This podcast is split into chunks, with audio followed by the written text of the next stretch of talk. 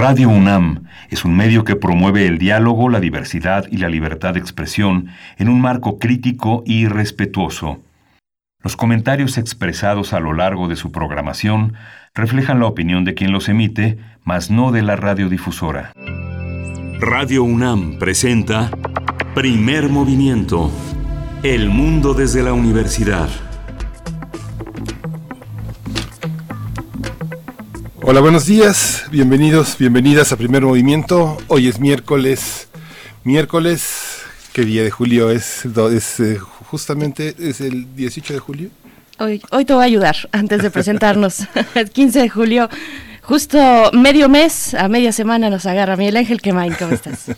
Bien, Marisca Camacho, son las 7, 5 de la mañana y estamos aquí en la Ciudad de México, una, una ciudad que apenas clarea a media semana, con muchas brújulas que se pierden, muchas fechas equivocadas. Hay algunos diarios de hoy que equivocaron su fecha. Es interesante darse cuenta cómo el tiempo pasa de una manera muy relativa, a pesar de que ya se reiniciaron muchas de las actividades, de que los aviones suenan en gran parte de la ciudad, en las rutas acostumbradas y bueno, la rutina no deja de alterarse frente a la amenaza continua de un coronavirus que justamente ayer también se dijo que de octubre a marzo será una nueva una nueva etapa de esta pandemia en la que se combinará con la influenza y que pretende que la hospitalización tenga rumbos distintos justamente en las áreas de urgencias y de, y de atención a la ciudadanía en la medicina pública, pues tiene pues cambios importantes en esas fechas que parecen lejanas, pero estamos a un mes de que se reinicien todos los planes, las eh, reuniones con profesores, con personal de la educación pública y, privada para reiniciar toda una nueva etapa fundamentalmente a distancia porque no parece que la asistencia programada para septiembre tenga lugar en el primer en el primer arranque. Como le decíamos ayer primeras las primeras eh, convocatorias para la licenciatura aparecerán en algunos días en los medios nacionales y con ello la estrategia que la UNAM organiza para la recepción de los exámenes la recepción de los estudiantes la atención de los padres que los y familiares que los acompañan a realizar este examen así así empezamos Berenice este día Así empezamos. Miguel Ángel Quemain, eh, gracias, muy buenos días. Buenos días a todo el equipo también de Primer Movimiento, a todos aquellos que se integran a esta transmisión, ya sea a través del 96.1 de FM, del 860 de AM, también en www radio.unam.mx. Le damos la bienvenida también a la Radio Universidad de Chihuahua, porque vamos a estar con ustedes muy tempranito, desde las seis con siete, que son ahora la, eh, la, hora de Chihuahua, allá en la Radio Universidad de Chihuahua, pues nos lanzamos a través del 105.3, el 106.9 y el 105.7. Y pues sí, cómo no perder el rumbo de, la temporalidad, de estos marcadores temporales que nos van dando precisamente eso, rumbo cotidiano, ahora que ya ya se observan, al menos en, el, en la capital del país, se observan ya algunas filas de automóviles en algunas avenidas y, calzadas eh, y ejes grandes, pues ya se observan automóviles en fila. Eso ya nos habla de una intensidad de la movilidad en este, en este lugar, en esta Ciudad de México, eh, cuando además en estas fechas, por estas fechas en otros años, pues podíamos disfrutar de una ciudad casi, casi desierta o muy tranquila. Bueno, estamos efectivamente en una nueva normalidad. Pero nosotros estaremos aquí acompañándoles en todo este, este proceso, como lo hemos hecho durante todos estos meses, estos meses de confinamiento. Pues vamos a tener hoy un, inicio de lectura, miércoles de lectura. Vamos a estar conversando con Jorge Galán, él es poeta y narrador salvadoreño y vamos a hablar de una de sus publicaciones, la más reciente, La Ruta de las Abejas, literatura de aventura, muy interesante, de verdad, eh, yo pude acercarme pues en estos días a, esta lectura y vamos a estar conversándolo con su autor, eh, literatura de aventura, literatura también un poco que se puede perfilar para jóvenes, pero no necesariamente, también es para un público amplio, así es que no se lo pierda para iniciar este día en primer movimiento. Y vamos a tener las eh, fonografías de bolsillo. Va a estar con nosotros nuevamente Pavel Granados, él es director de la Fonoteca Nacional, pero es un investigador nato de lo que ha pasado en el mundo de los espectáculos, de la música, del cine. El, el tema de hoy es las orquestas de baile de 1920 a 1940. Con Pavel Granados, las orquestas de baile de principios de los 20 y hasta los 40, pues bueno, pareciera toda una imagen de película.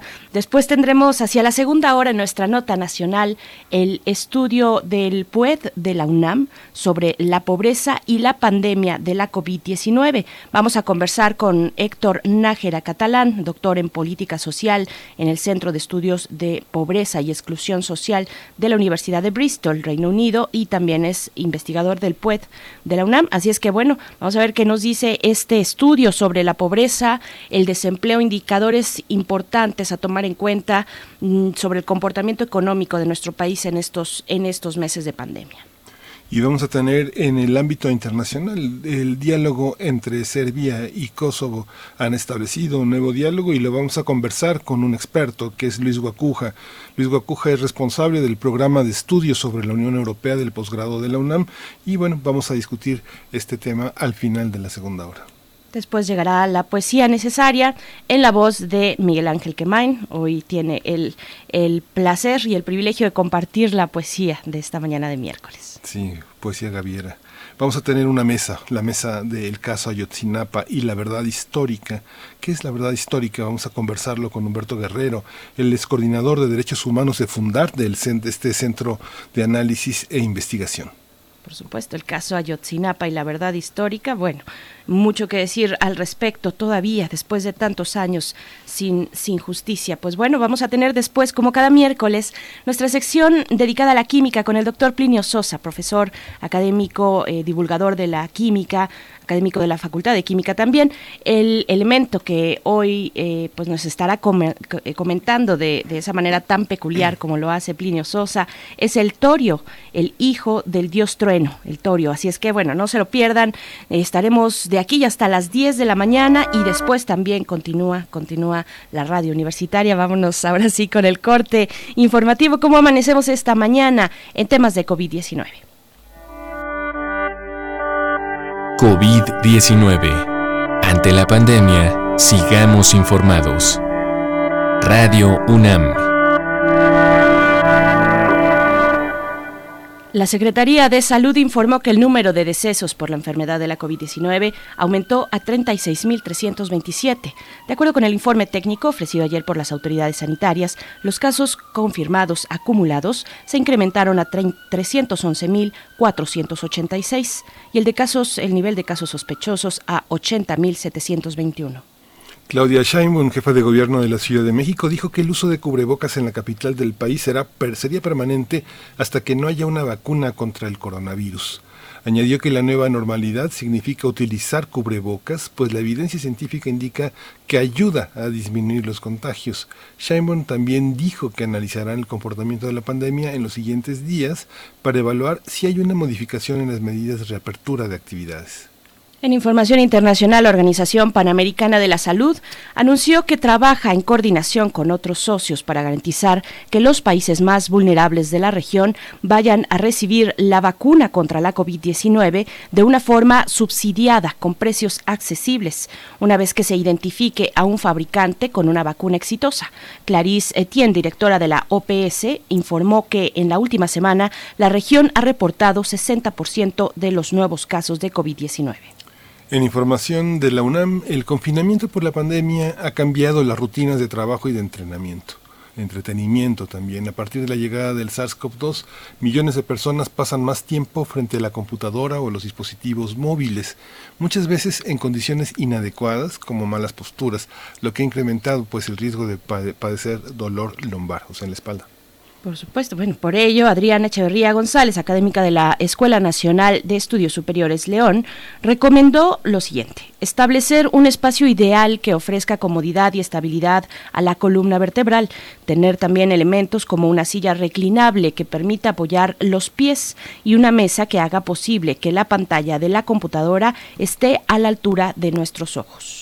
También subrayó que es aconsejable hacer cambios de posición de manera intermitente, evitar permanecer sentados de manera continua y llevar a cabo actividades ligeras o de pie cada 30 minutos, cada 30.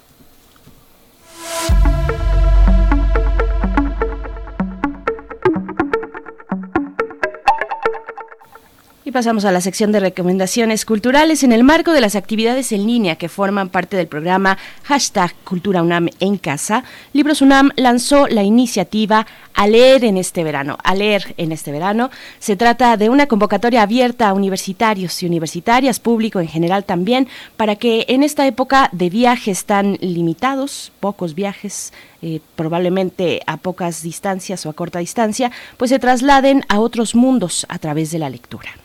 En la página de Libros UNAM se puede consultar el suplemento especial con la más amplia variedad de recomendaciones de las obras disponibles como aventuras, vampiros, biodiversidad, historia, muchas obras que además va a encontrar en acceso abierto, en Open Access lo llaman, y va a poder descargarlas y leerlas en sus dispositivos móviles o simplemente en la pantalla o imprimirla como ahora sí que como, como usted acostumbre, vale la pena tener este sitio a la mano porque la diversidad... Recomendaciones culturales, la invitación también a que nos escriban en redes sociales, sabemos que están en sus vacaciones, cuéntenos, cuéntenos si ya están en vacaciones, cómo están viviendo este periodo vacacional, sui generis, de ritmos extraños, de nueva normalidad. Ahí están nuestras redes sociales, arroba PMovimiento, así nos encuentran en Twitter y en Facebook nos encuentran como primer movimiento UNAM. Nos vamos a ir con música. Esto es de Nortec Collective, este colectivo de DJs y productores. En realidad ya solo quedan dos de aquellos originales que eran bastantes. Ahora solo quedan dos, dos productores, ellos tijuanenses, reunidos bajo este colectivo desde 1999, un proyecto de samples de canciones norteñas. Y pues lo que vamos a escuchar precisamente es Norteña del Sur, algo a cargo de Bostich y Fusible.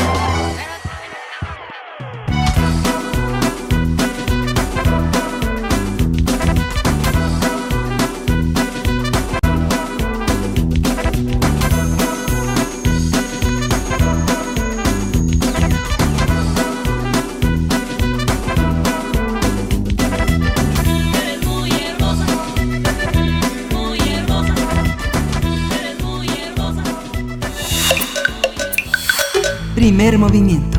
Hacemos comunidad. Miércoles de lectura. La Ruta de las Abejas, El País de la Niebla 1 es el libro más reciente del poeta y narrador salvadoreño Jorge Galán. Se trata de una historia de aventuras donde un grupo de jóvenes busca atravesar el Valle de las Nieblas, pero eso implica el acercamiento hacia la violencia. A lo largo de 272 cuartillas, el autor nos invita a recorrer una aventura llena de animales malditos, ciudades mágicas y personajes misteriosos, donde Lobías Rumín deberá enfrentarse a un destino alejado de su, de su imaginación. El joven Lobías Rumín está seguro de que detesta su vida, cree que su destino no se encuentra en el pueblo El Din Menor, luego de provenir de unas extrañas islas, inventar historias y traer malos augurios al pueblo. En su trayecto conoce a Nu y a Lóriga, dos viajeros que buscan cruzar el Valle de las Nieblas y llegar al árbol de Oma. Lobías decide unirse a su aventura, aunque ha escuchado que el Valle de las Nieblas es un territorio temido y por lo mismo nadie sabe lo que hay más allá de esa bruma, esa bruma misteriosa, hasta que Lobías, Nu y Lóriga se atreven a recorrer ese territorio. Los jóvenes llegarán a una zona mágica que lleva varios años abandonada y destruida, donde, donde pondrán su vida en peligro al descubrir que se encuentran en un territorio de guerra. En esa región, pueblos enteros huyen de un ejército misterioso que destruye todo lo que hay en su camino. Esta es parte de la trama que escribió el novelista Jorge Galán, quien nació en El Salvador en 1970, del poemario El Día Interminable o de la novela La habitación al fondo de la casa. Gracias a su literatura ha obtenido diversos reconocimientos como el Nacional de Novela Corta en El Salvador, el Premio Adonais, el Premio Antonio Machado o el Jaime Sabines por, eh, para obra publicada.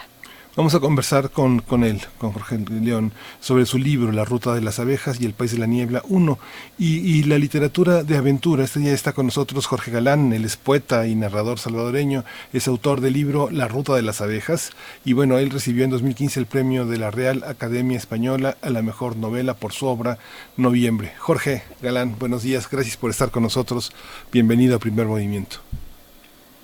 Hola, buenos días. Eh, bueno, Gracias por la invitación. Es un gusto estar con ustedes. Gracias, Jorge. Al contrario, Jorge Galán, bienvenido, bienvenido a Primer Movimiento, a Radio UNAM. Pues bueno, con, con muchas preguntas por delante, con todo un territorio un territorio destruido, pero donde cabe eh, y tiene lugar la magia. Y esto yo creo que nos invita a pensar en nuestros propios territorios. Estamos hablando de literatura de aventura, pero también de algunos anclajes en nuestras propias vidas como eh, personas de, esta región, eh, como tú de Centroamérica, como nosotros aquí en México. ¿Hay estos anclajes, estas similitudes con nuestros países? Sí, ver, cuando estaba construyendo la novela, no estaba, estaba en mi subconsciente más que en mi inconsciente, pero evidentemente me he dado cuenta que eso es así. Es nosotros, nuestros pueblos son eh, justamente eso que, como, como lo has descrito, ¿no? Son ciudades o, pueblos en la, en la oscuridad, sumidos en la oscuridad. Bueno, El Salvador es uno de los países más violentos del mundo. Llevamos mucho tiempo así, sumidos en esta oscuridad, en esta sombra pero a pesar de ello, bueno, es importante atreverse a soñar, importante atreverse a ir más allá de la oscuridad y encontrar algo de luz. Así que creo que sí, o sea, indudablemente creo que e-, ese sentimiento uh, o esa percepción estaba en mi cabeza, quizá inconscientemente a la hora de concebir el libro. A la hora de hacer una literatura que pueda ser comprendida en muchas latitudes, que pueda incluso ser traducida eh, obliga a pensar en grandes metáforas. La metáfora del viaje es la que recorre el libro como experiencia vital y como experiencia adolescente y también de algún modo infantil. ¿Qué significan estos símbolos que recorren la novela? Adentrarse a abandonar lo propio, entrar en un viaje a lo desconocido y darse cuenta de que el mundo es un territorio de guerra también. Creo que tiene que ver con el destino. Creo que hay, hay algún momento en, que uno siempre está tratando de decidir si va hacia un lado o hacia el otro. Y eso puede cambiarlo todo. Y a veces tengo la sensación de que es mucho más fácil em, cuando llegamos a ese momento eh, quedarse con lo ya conocido, dejarlo escapar. Eh, pero por eso quería, por, eso para mí era importante que un, personaje como lo veía Rumin que verdaderamente, bueno, al inicio de la novela es simplemente un vendedor de leche, que no es, un personaje de lo más normal. Pero se encuentra con su destino y decide emprender el viaje, decide no quedarse, no decide no buscar la comodidad de lo conocido, sino ir hacia eso desconocido que implica valor, porque implica muchas situaciones terribles, pero bueno, eh, el atreverse a hacerlo eh, hace que se encuentre consigo mismo, con su propio destino, con un destino maravilloso. Por supuesto. Yo, yo quiero también, bueno, comentar con la audiencia que si se, se acercan a tu cuenta de Twitter, pueden encontrar, por ejemplo, un mapa un mapa donde en el centro de este mapa se encuentran, es una pequeña isla eh, pareciera una isla, se encuentra el Valle de las Tinieblas y hay un recorrido pues muy interesante por todos estos lugares. Un territorio fantástico finalmente que como literatura latinoamericana eh, mm, tal vez no tenemos muchos referentes respecto a una literatura que se construye de esta manera, desde, desde la fantasía y desde la aventura, como si lo tenemos en otros referentes, pienso por supuesto en la Tierra Media o en Narnia. ¿Qué decir, qué decir de esto, de, de, estos, em, de estas formas de narrar la aventura en, en, mundos mágicos, como lo haces tú, como lo hacen otros, otros grandes de la literatura en este sentido? Bueno, eh, obviamente creo que todos los que escribimos literatura de fantasía en estos momentos hemos sido influenciados por, por autores como Tolkien, eso es inevitable. Aunque no podemos decir que Latinoamérica está exenta de magia, tal vez está exenta de de una literatura de fantasía escrita de esta manera, pero magia es que tenemos por todas partes. Eh, y no quiero mencionar solo al Boom, sino que muchísimos, muchísimos otros autores y muchísimas otras literaturas. Pero sin duda, mi, las influencias que tengo a la hora de escribir este libro, pues, pues sí, ¿no? Son George Martin, son Tolkien, son Ursula K. Le Guin, eh, autores como Lovecraft también, puedo decirlo. Eh, autores que cuando tenía 17 y 18 años, pues hicieron que la literatura para mí significara otra cosa. Eh, a los 14, 15, pues yo, yo no era especialmente un buen lector, pero cuando descubrí a Tolkien, cuando descubrí a Machen, a a Lord Dunsany, ese tipo de literatura extraña que tenía que ver más con procesos imaginativos que con la realidad, pues a mí me atraparon por completo y significaron otra cosa. Ya la literatura se volvió una obsesión y bueno, a partir de ahí todo fue, distinto. Así que esas historias que leí entonces creo que siguen influenciándome y siguen proveyéndome cosas. Una novela como eh, La Ruta de las Abejas, eh, que está, es una trilogía, ¿se piensa toda la trilogía desde un inicio o finalmente entrar en un mercado editorial eh, que pone a prueba también a sus lectores, las ventas, las reacciones sobre ciertos temas, implica esperar y conducir los siguientes, las siguientes entregas por rumbos distintos? ¿Cómo es este proceso de edición de la propia obra? bueno, al menos en esta, en esta, en, este, en esta novela, yo la concebí como una novela, a ver, cuando diseñé la historia, pues la diseñé completa. Y me daba cuenta que era una historia demasiado larga para contarla en un solo libro, o lo que yo consideraba un solo libro, porque cuando acabe el trabajo, imagino yo que tendrá unas 900 o 1000 páginas. Y eso era muy complicado a la hora de, presentarla a una editorial, pues decidí dividir la historia en tres partes. Em, y bueno, fue así, ¿no? Por lo menos este, este libro, la, la concepción fue, fue completa y, y, la presentación sí ya fue diferente. Entiendo que esto será una trilogía, que, que puedo dividir el trabajo en tres partes y creo que eso sería suficiente con esta historia. Luego, imagino yo que hay otro tipo de, eh, lo, que mencionas, ¿no? si el libro se vende y ese tipo de cosas. Hay otras consideraciones editoriales, pero al menos en mi trabajo como escritor, en mi cabeza, bueno, es un libro en tres partes. Hablemos también de, del protagonista, de este joven Lobías Rumín. ¿Cómo, ¿Cómo lo construiste? ¿Cómo lo pensaste? ¿Quién es él? Eh, ¿Cuáles son las características de un personaje que nos va a guiar a lo largo de todas estas, de estas aventuras? Todo, comenzó en realidad con, ese personaje, con vida Running. Eh, la primera imagen que tuve de la novela fue la de un niño mirando una colina Y en la colina había un tornado y un hombre luchando contra el tornado. El hombre tenía un látigo y luchaba contra el tornado. Esa fue la primera imagen que tuve. Y luego me di cuenta que el hombre era un domador de tornados y que el niño era un niño que se llamaba Lovias Rumin. No es que pensar el nombre, simplemente fue una, una cosa extraña, ¿no? Como que si estuviera ahí, como si ya existiera y simplemente te asomaras a ver qué es lo que hay. Y poco a poco, bueno, fui dándome cuenta de quién era este Lovias Rumin, de dónde había venido. Eh, y fui construyendo la historia. O la historia fue llegando a mí. Eh, era un chico que tiene un pasado que no se habla mucho en la ruta de las abejas, pero sí lo haré en posteriores libros. Pero tiene un pasado un poco peculiar. Eh, lo único que se dice en la ruta de las abejas es que él viene de unas islas más allá de Puertos en Vilea, que es una región al, al norte, de, al norte. Él, vive en un pueblo llamado El Menor, que colinda con el Valle de las Nieblas. Es un valle de nieblas perpetuas y bueno, nadie quiere acercarse por ahí porque hay muchas leyendas y muchas historias sobre la malignidad que, que hay más allá de la niebla o en medio de la niebla. Y es lo único que sabemos de Lovia Rumen, pero, pero claro, o sea, es el protagonista de esta historia y lo es por, algún, por una razón.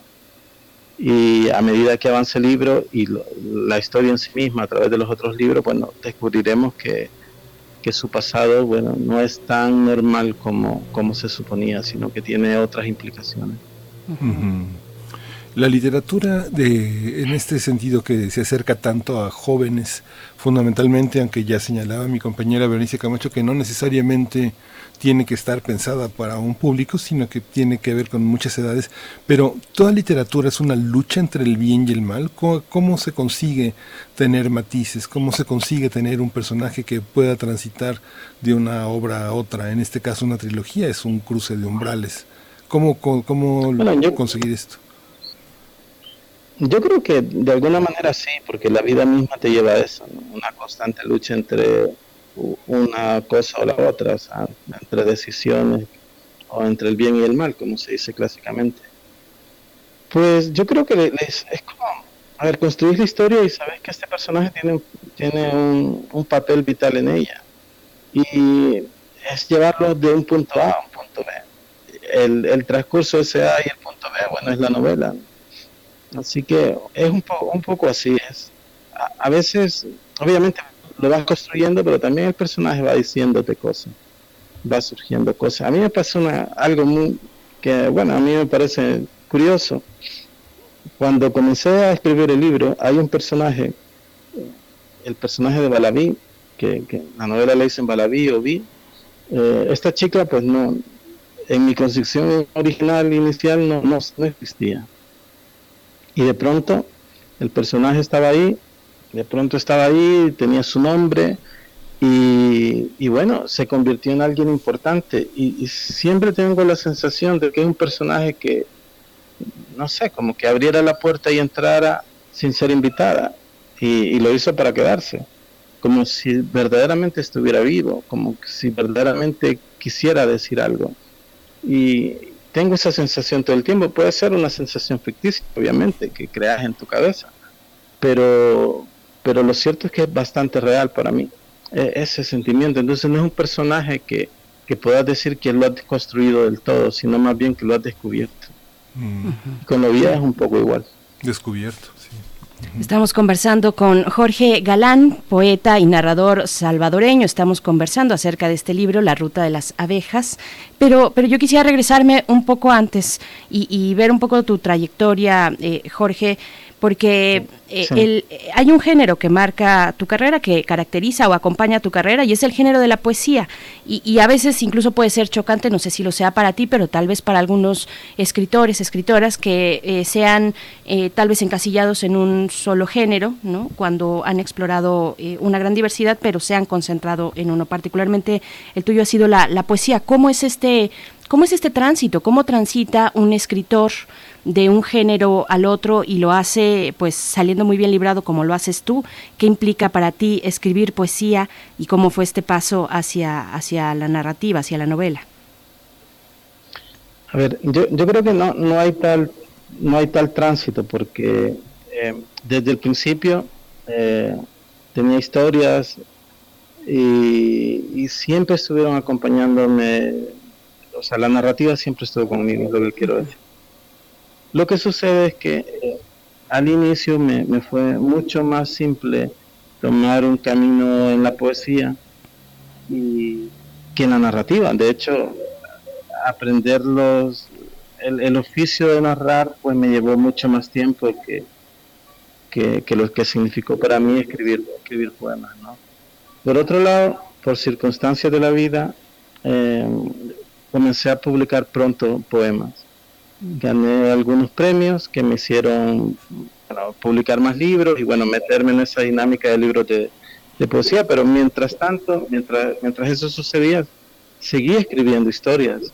Eh, no me costó más publicarlas, pero bueno, al final eh, lo he hecho y bien.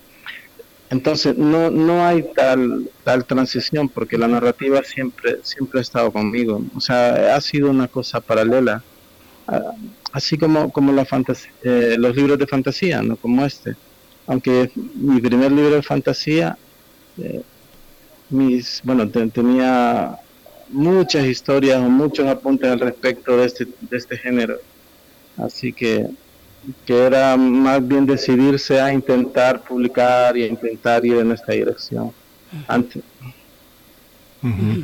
Esta visión que ahora, eh, justamente esto que señalaba Berenice, resulta a veces como difícil entenderlo desde fuera, cómo, cómo se reparten las obras en una especie de cajones distintos y de procesos mentales distintos.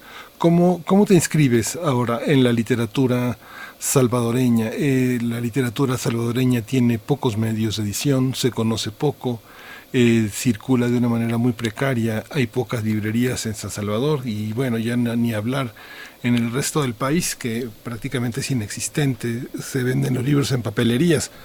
¿Cómo se inscribe un escritor centroamericano en el, en el contexto de su propio país, de una región y de la lengua española? ¿Cómo te sientes en esta oportunidad de editar en una editorial tan grande? Bueno, eh, a ver, es difícil porque ser escritor en El Salvador es, muy complicado. Yo me di cuenta muy pronto que no era tan simple como ganar algún premio nacional, porque el, a ver, la industria editorial en El Salvador es casi inexistente. Son esfuerzos personales y, bueno, es muy difícil, ¿no? lo que mencionas, por ejemplo, librería, bueno, hay muy poquitas, son pequeñas, no hay, no hay toda una, la dinámica. Y bueno, es una pena, pero bueno, es así, es, es así. Y creo que uno, eh, si uno asume eso, si uno asume el país en donde está, bueno, tiene que buscar, buscar medios. para mí, a mí me ayudó mucho eh, ganar algunos premios. Eh, o sea, primero darme cuenta de que no podía hacer una, una carrera literaria solo en mi país, que tenía que ir más allá. Y segundo, bueno, pues atreverme a, a eso, a ir más allá, a buscar editoriales como Planeta, ahora Océano, eh, o, o, así, ¿no? pero me daba cuenta que eso tenía, tenía que hacerlo porque no, no, no podía, si quería seguir una carrera literaria tenía que arriesgarme. Así que bueno, con los poemas comencé a participar en premios, en el premio Adonais, en el Antonio Machado, más tarde en el Sabines, y tuve, la suerte de ganar estos premios y bueno, eso me ayudó mucho a, vincularme a editoriales, a, publicar en editoriales como Visor o como Pretextos y bueno, ya todo fue un poco, un poco mejor, pero al principio es que era, era, era muy complicado. Creo que cualquier, un autor de, de Salvador, de Honduras, un autor de Guatemala, bueno, pues creo que está en la obligación de mirar hacia afuera por suerte no era 1950, por suerte era el año 2000 y podías enviar un libro por, por, un correo electrónico, o sea, eso lo hacía mucho más fácil, ¿no? Pero bueno, aún siendo así, eh, ha sido una ha sido un tránsito complicado, ha sido un tránsito complicado. Ahora menos, pero bueno, al inicio sí fue muy, muy complicado. Seguro.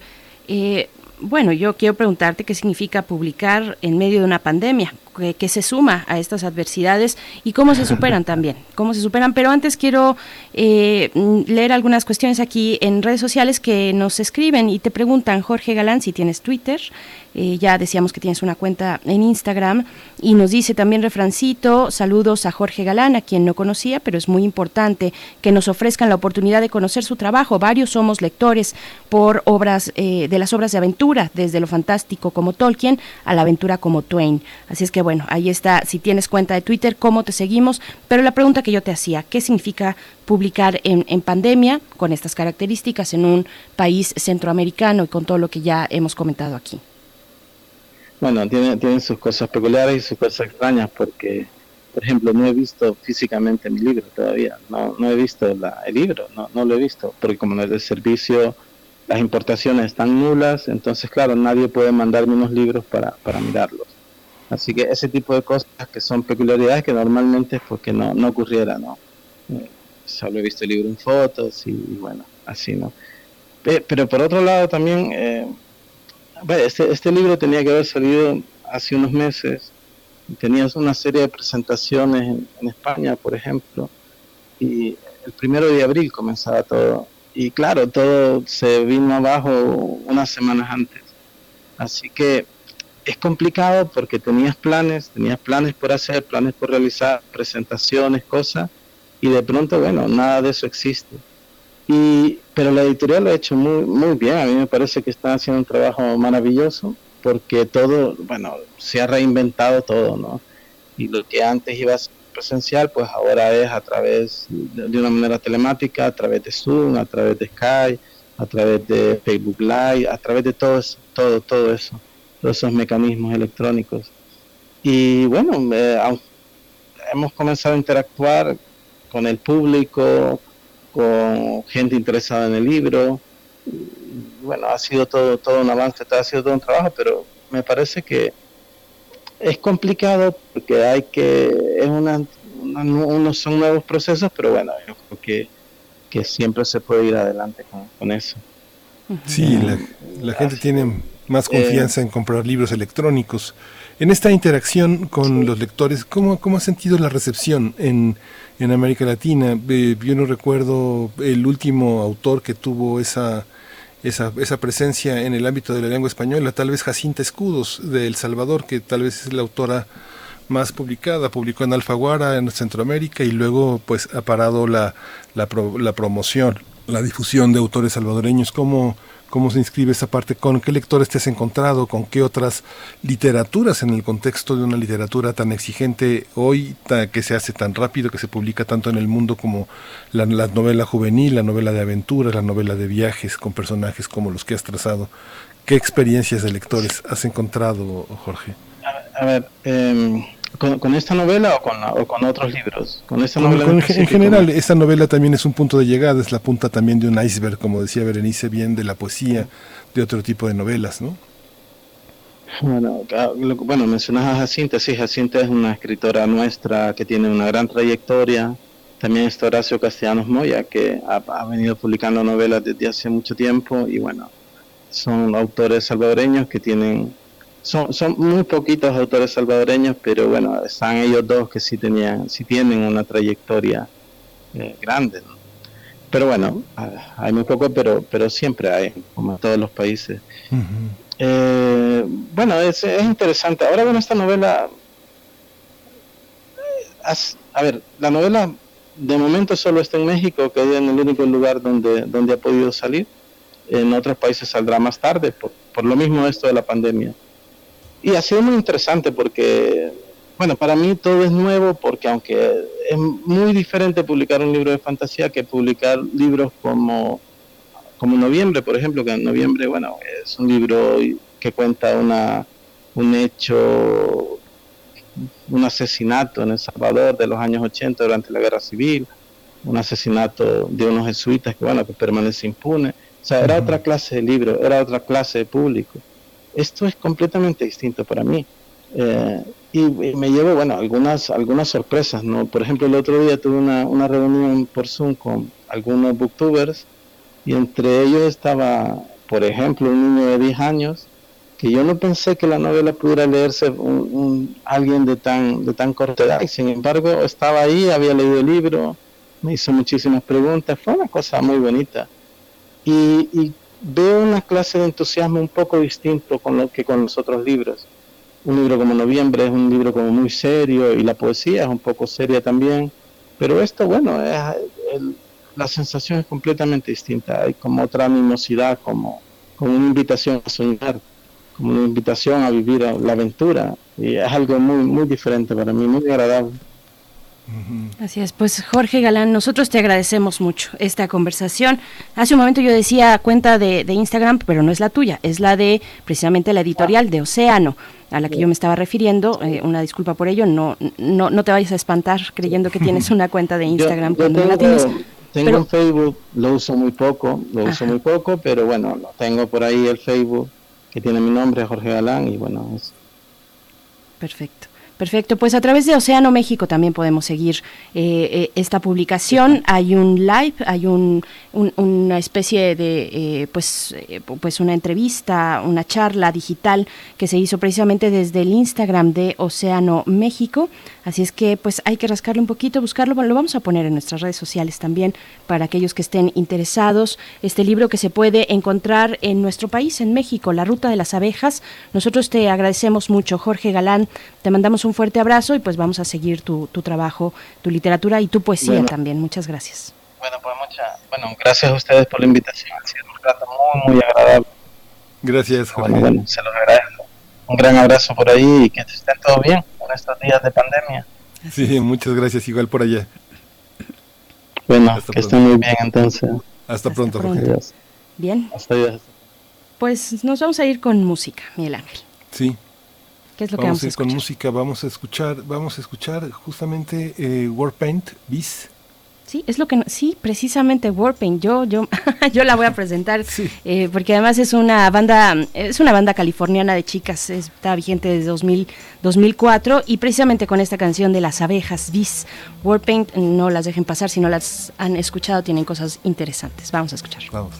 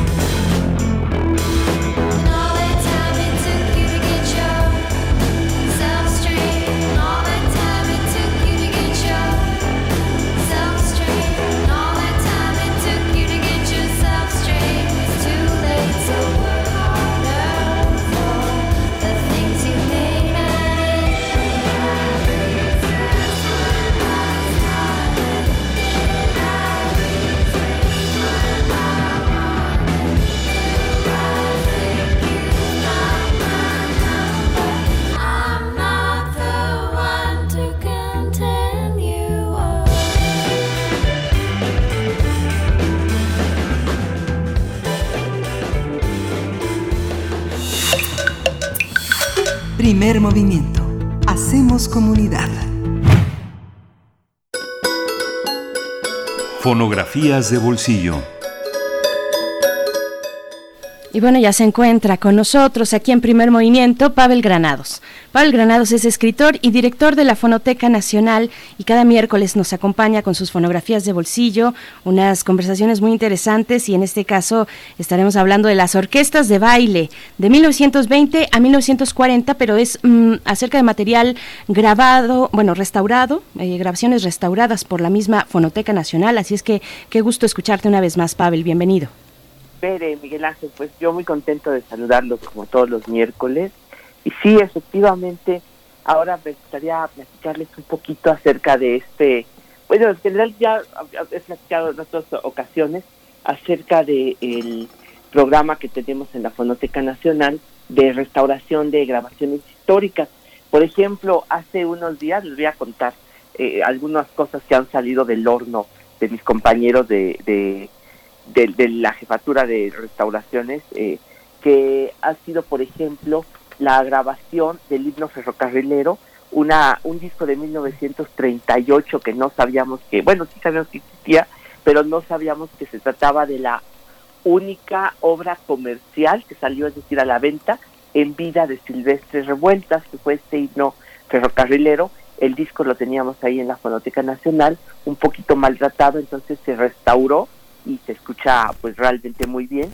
Y por ejemplo, otro de los de las cosas que hemos eh, hecho últimamente, que apenas esta semana los he estado escuchando, que es una verdadera maravilla, son las entrevistas que hizo Fernando Benítez para sus libros, a, sus informantes, para sus libros de los indios de México. Entonces se restauraron las entrevistas de Fernando Benítez con sus informantes del pueblo Huichol. Entonces, es una verdadera maravilla escuchar a lo largo de horas y horas a Fernando Benítez hablar sobre este tema. Bueno, en el caso de las orquestas de baile, pues fue una selección de discos más o menos de 1920, el más antiguo, que es una la, la canción de las pompas, las pompas ricas, que era una canción muy popular de los años 20, hasta más o menos 1944-45, que son las unos discos de Juan S. Garrido, el gran director de orquesta chileno que vivió aquí en México. Entonces se hizo una selección porque las orquestas de baile de México son, de verdad, son una joya, una maravilla, son, pero también es algo desafortunadamente muy poco conocido.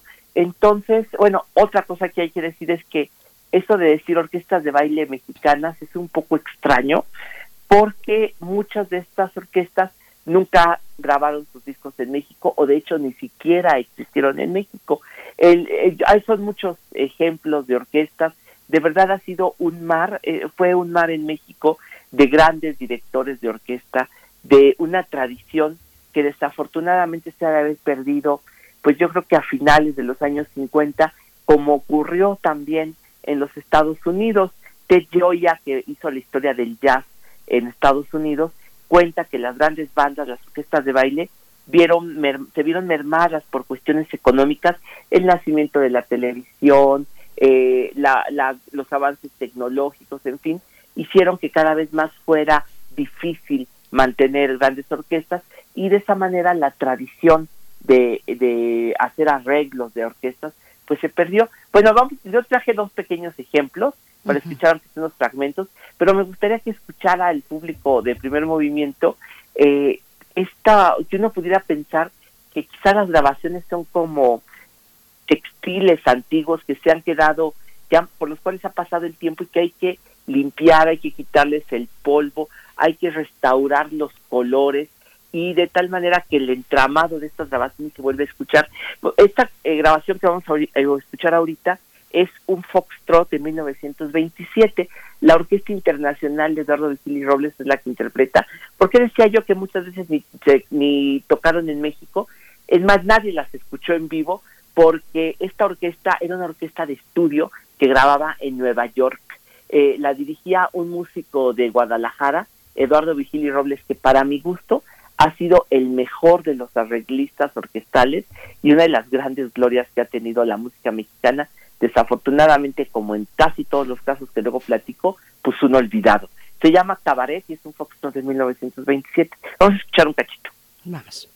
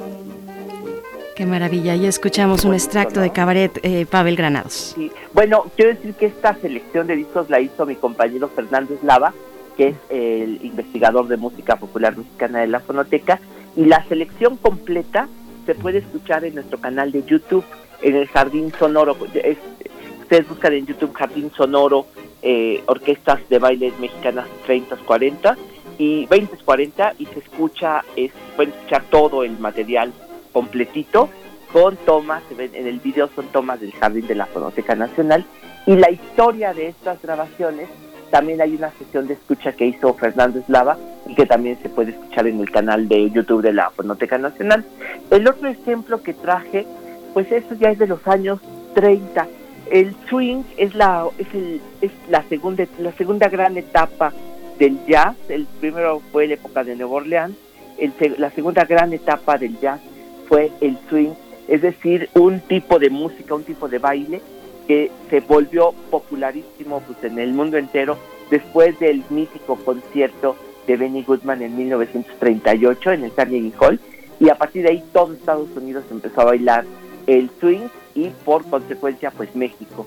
Y aquí en México se- eso sí se grabó aquí, una canción que era de las que más le gustaban a Benny Goodman y que también me gusta muchísimo a mí, que se llama Pobre Mariposa y la tocó otro desconocido, uno de los que yo pienso que introdujo el jazz ya de manera concreta y bien eh, con, con los con magníficos arreglos aquí a México, que fue un músico de, de Monterrey que se llamó Paco Treviño, otro olvidado, murió allá a principios de los años 50 y eso sí, pues quién sabe dónde quedó su material. Por suerte en la fonoteca tenemos gran parte de sus pocas grabaciones que hizo, pero van a ver ustedes qué buena orquesta por Butterfly, o sea, pobre mariposa, la que también fue una grabación muy popular aquí en México. Vamos a Pues- escuchar un cachito. Sí, vamos.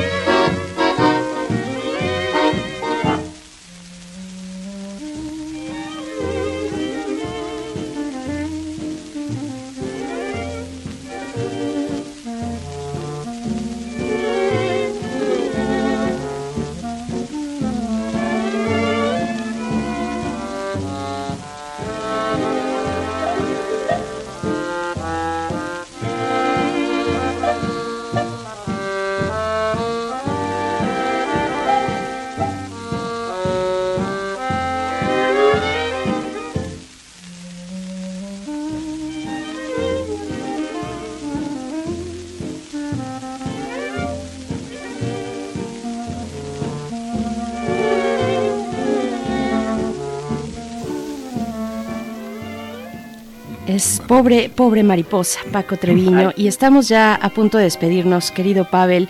¿Con qué, con qué nos, con qué comentario cerramos? Bueno, pues eh, si quieren escuchar, yo, esta textura, escuchar cada una de las secciones de los instrumentos de las orquestas, si uno compra su disco y lo pone en su fonógrafo, pues es- no se escucha tan bien. En cambio, con este trabajo que hicieron mis compañeros del área de restauración de la fonoteca, uno puede apreciar perfectamente ese entramado de los instrumentos. Yo creo que como ni los propios músicos lo escucharon Entonces creo que es bonito eh, pues entrar a este mundo de las orquestas mexicanas. Ojalá pronto podamos tener más. Bueno, ahorita es un, son veintitantos discos los que se restauraron.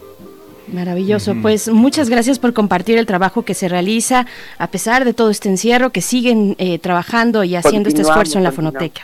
Así sí, es. así es. Pues yo les pues, a presentar lo que sigamos eh, restaurando, porque, por ejemplo, el de Fernando Benítez es una verdadera maravilla. Así es. Pues te agradecemos, te mandamos un fuerte abrazo, Pavel. Gracias. gracias, sí, gusto saludarlos. Gracias, Pavel. Hasta pronto. Nos vemos pronto. Chao. Gracias. Pues le damos la despedida. Nos decimos adiós a nuestros amigos, a nuestros colegas, compañeros de la Radio Universidad de Chihuahua, que de 6 a 7 de la mañana están con nosotros en el tiempo local y en nuestra ciudad, en la Ciudad de México, estamos de 7 a 8 de la mañana. Pues seguimos en contacto, seguimos trenzándonos en estas tres grandes ciudades, Cuauhtémoc, Ciudad Juárez y la ciudad de Chihuahua. Berenice, nos vamos a la siguiente hora. Nos vamos a la siguiente y todavía un cachito más de pobre mariposa lo que alcancemos a escuchar.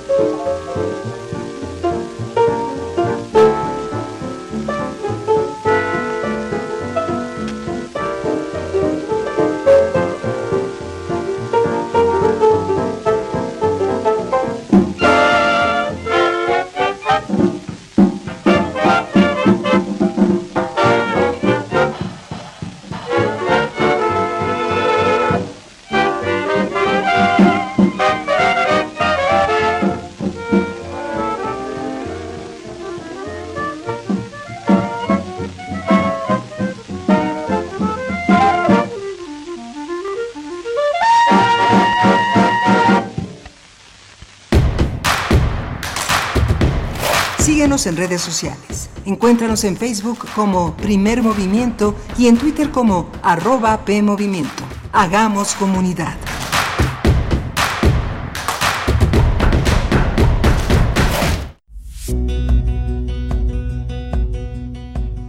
Con ética, humanismo y actitud de servicio, nuestros residentes universitarios atienden casos de COVID-19. Ellas y ellos necesitan nuestro apoyo. Participa en la campaña Dona un Kit, protege a un residente. Con tu apoyo donaremos batas desechables, gorros, cubrebotas, cubrebocas y demás material de protección. Costo de cada kit 314 pesos. Donativos a partir de 100 pesos. Estos son nuestros datos bancarios. Beneficiario Fundación UNAM AC, sucursal 0870, cuenta 53 30 19. Clave interbancaria 0021 800 870 053 301 95. Notifica tu donativo al correo servicios@funam.mx. Muchas gracias por apoyarnos. La UNAM, siempre al servicio de la nación. Hay quienes no se están quedando en casa. No los ves pero puedes sentir su generosidad y valor. Doctoras, médicos, enfermeros, periodistas, repartidores. Personas que dan servicio de transporte público, seguridad, luz, agua y basura. En México siempre rendimos homenaje a nuestras y nuestros héroes. Hoy reconocemos a quienes están cuidándonos ahí afuera. Para cuidarnos contamos todas. Contamos todos. INE. ¡Qué flojera!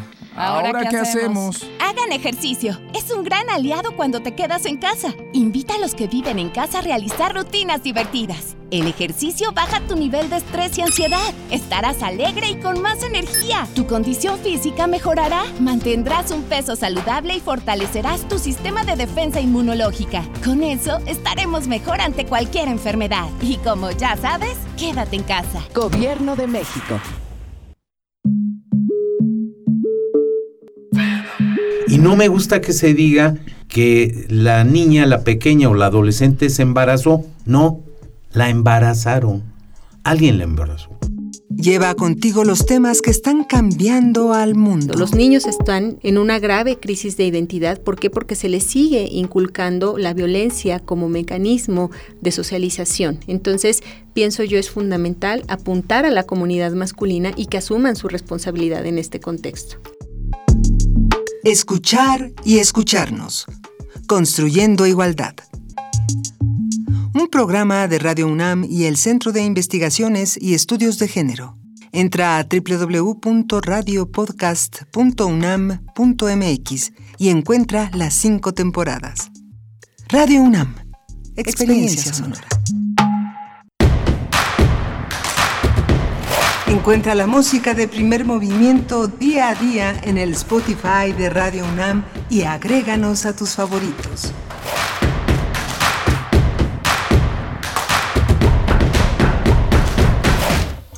Buenos días, bienvenidos, bienvenidas. Estamos de vuelta. Esto es Primer Movimiento. Estamos en Radio UNAM en este miércoles 15 de julio de 2020. Son las 8.5 minutos, 8.5 la hora del centro del país.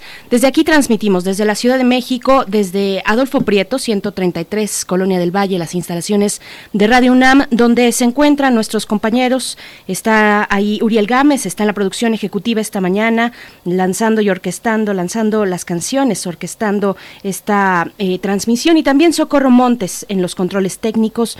Doy la bienvenida también a mi compañero Miguel Ángel Quemain del otro lado del micrófono desde casa. ¿Cómo estás? Hola, Berenice Camacho, buenos días. Buenos días a nuestros radioescuchas. Pues sí, es un miércoles 15, un miércoles, como se dice eh, ordinariamente, un miércoles de quincena, aunque la quincena para muchos empieza desde el lunes, pero bueno, la mitad del mes, de la mitad del año es eh, interesante. Hoy tenemos una unas actividades interesantes. Hoy está eh, Juan Villoro con una serie, con un ciclo que tituló Novelas Mexicanas y que Hoy es el tema para Pedro Páramo. Eh, hay que escuchar a Juan Villoro hablar de Pedro Páramo, de Juan Rulfo en el Colegio Nacional. Hoy se transmite, hoy 15 de julio, a las 6 de la tarde. Y mañana, no hay que perderse tampoco, esta, este gran recuento que hará coordinado por Vicente Quirarte sobre los trabajos y los días, vida y obra de Rubén Bonifaz Nuño. Vicente Quirarte es miembro del Colegio Nacional, es poeta, ensayista, novelista, es uno de nuestros grandes escritores y es un hombre agradecido, un hombre que también ha sabido ser alumno, un gran alumno de un gran maestro como fue Rubén Bonifaz Nuño y que Quirarte no deja que cese ese aprendizaje, esa oportunidad de estar en el corazón de la obra de Rubén Bonifaz Nuño. Y mañana, mañana jueves 16 de julio, en punto de las 18 horas, se transmitirá también el inicio de cuatro conferencias que empiezan mañana sobre los trabajos y los días, vida y obra de Rubén Bonifaz Nuño, Berenice. Bueno, pues sí, suena a algo que, que no nos podemos perder porque el legado de Bonifaz Nuño pues es amplísimo, es eh, de verdad de una relevancia monumental eh, para, para, la reflexión, desde la reflexión, mm, no sé si decirlo bien, filológica tal vez, eh, desde, desde las letras mismas, pero también desde ese pasado, eh, el pasado tan remoto de la antigüedad griega, en fin, hay mucho, mucho que no dejar pasar, no, no perderse sobre la obra de un personaje tan importante para la universidad y para, para la cultura, la literatura y las reflexiones, la reflexión en nuestro país. Así es que bueno, ahí está esta invitación el día de mañana a las 6 de la tarde, no se lo pierdan. Y pues, y pues bueno, vamos también a saludar a quienes están en redes sociales. A quienes están en redes sociales nos dice Rosario Martínez por aquí en Twitter, dice, increíble, no hay tráfico a la entrada de Ciudad de México, llegamos rapidísimo pues bueno, ahora que, ya lo decíamos eh, mm, por la mañana, mm, el día de ayer por lo menos se vio en algunas, eh, en algunos lugares de la Ciudad de México hacia el sur y algunas también de las calzadas y, principales avenidas, pues ya filas de coches, no demasiado, pero sí ya con, con, con, este, pues el tráfico, el tránsito que empieza a acumularse en estos días que ya estamos en semáforo naranja, eh, con, con las vacaciones a cuestas, pero también con el, la nueva normalidad y el regreso de muchas actividades o de varias actividades para la administración pública. Por ejemplo, ayer lo decíamos en nuestra mesa del día cuando hablábamos de las elecciones, pues la administración pública en general en el país tendrá mucho trabajo y tiene ya mucho trabajo acumulado por esta cuestión pues que se suspendieron, se, suspendieron las actividades en la administración pública y ahora que ya regresamos pues hay una cantidad de trabajo importante que desahogar. Así es que bueno, ánimo a todos los funcionarios y funcionarias que cumplen con su trabajo y que lo hacen honestamente, pues eh, ánimo, un abrazo a todos ustedes. Miguel Ángel Gemirán también está por aquí en redes, también nos acompaña Tela, que mm, dice muchas gracias a la Fonoteca Nacional, Abel Arevalo, genial para apuntar Paco Treviño, pues sí, esta conversación que tuvimos con Pavel Granados nos hablaba de Paco Treviño. Eh, Refrancito se encuentra aquí también, Hernán Garza, a todos ustedes. Gracias por escribir. Xochitl Arellano también desde California, de los Estados Unidos, pues nos escucha por allá. Te mandamos un fuerte abrazo, Xochitl. Flechador del Sol está aquí también. En fin, a todos ustedes, gracias por escribirnos. Alfonso de Alba Arcos, nos vamos a ir con nuestra nota nacional. Primer movimiento. Hacemos comunidad. Nota nacional.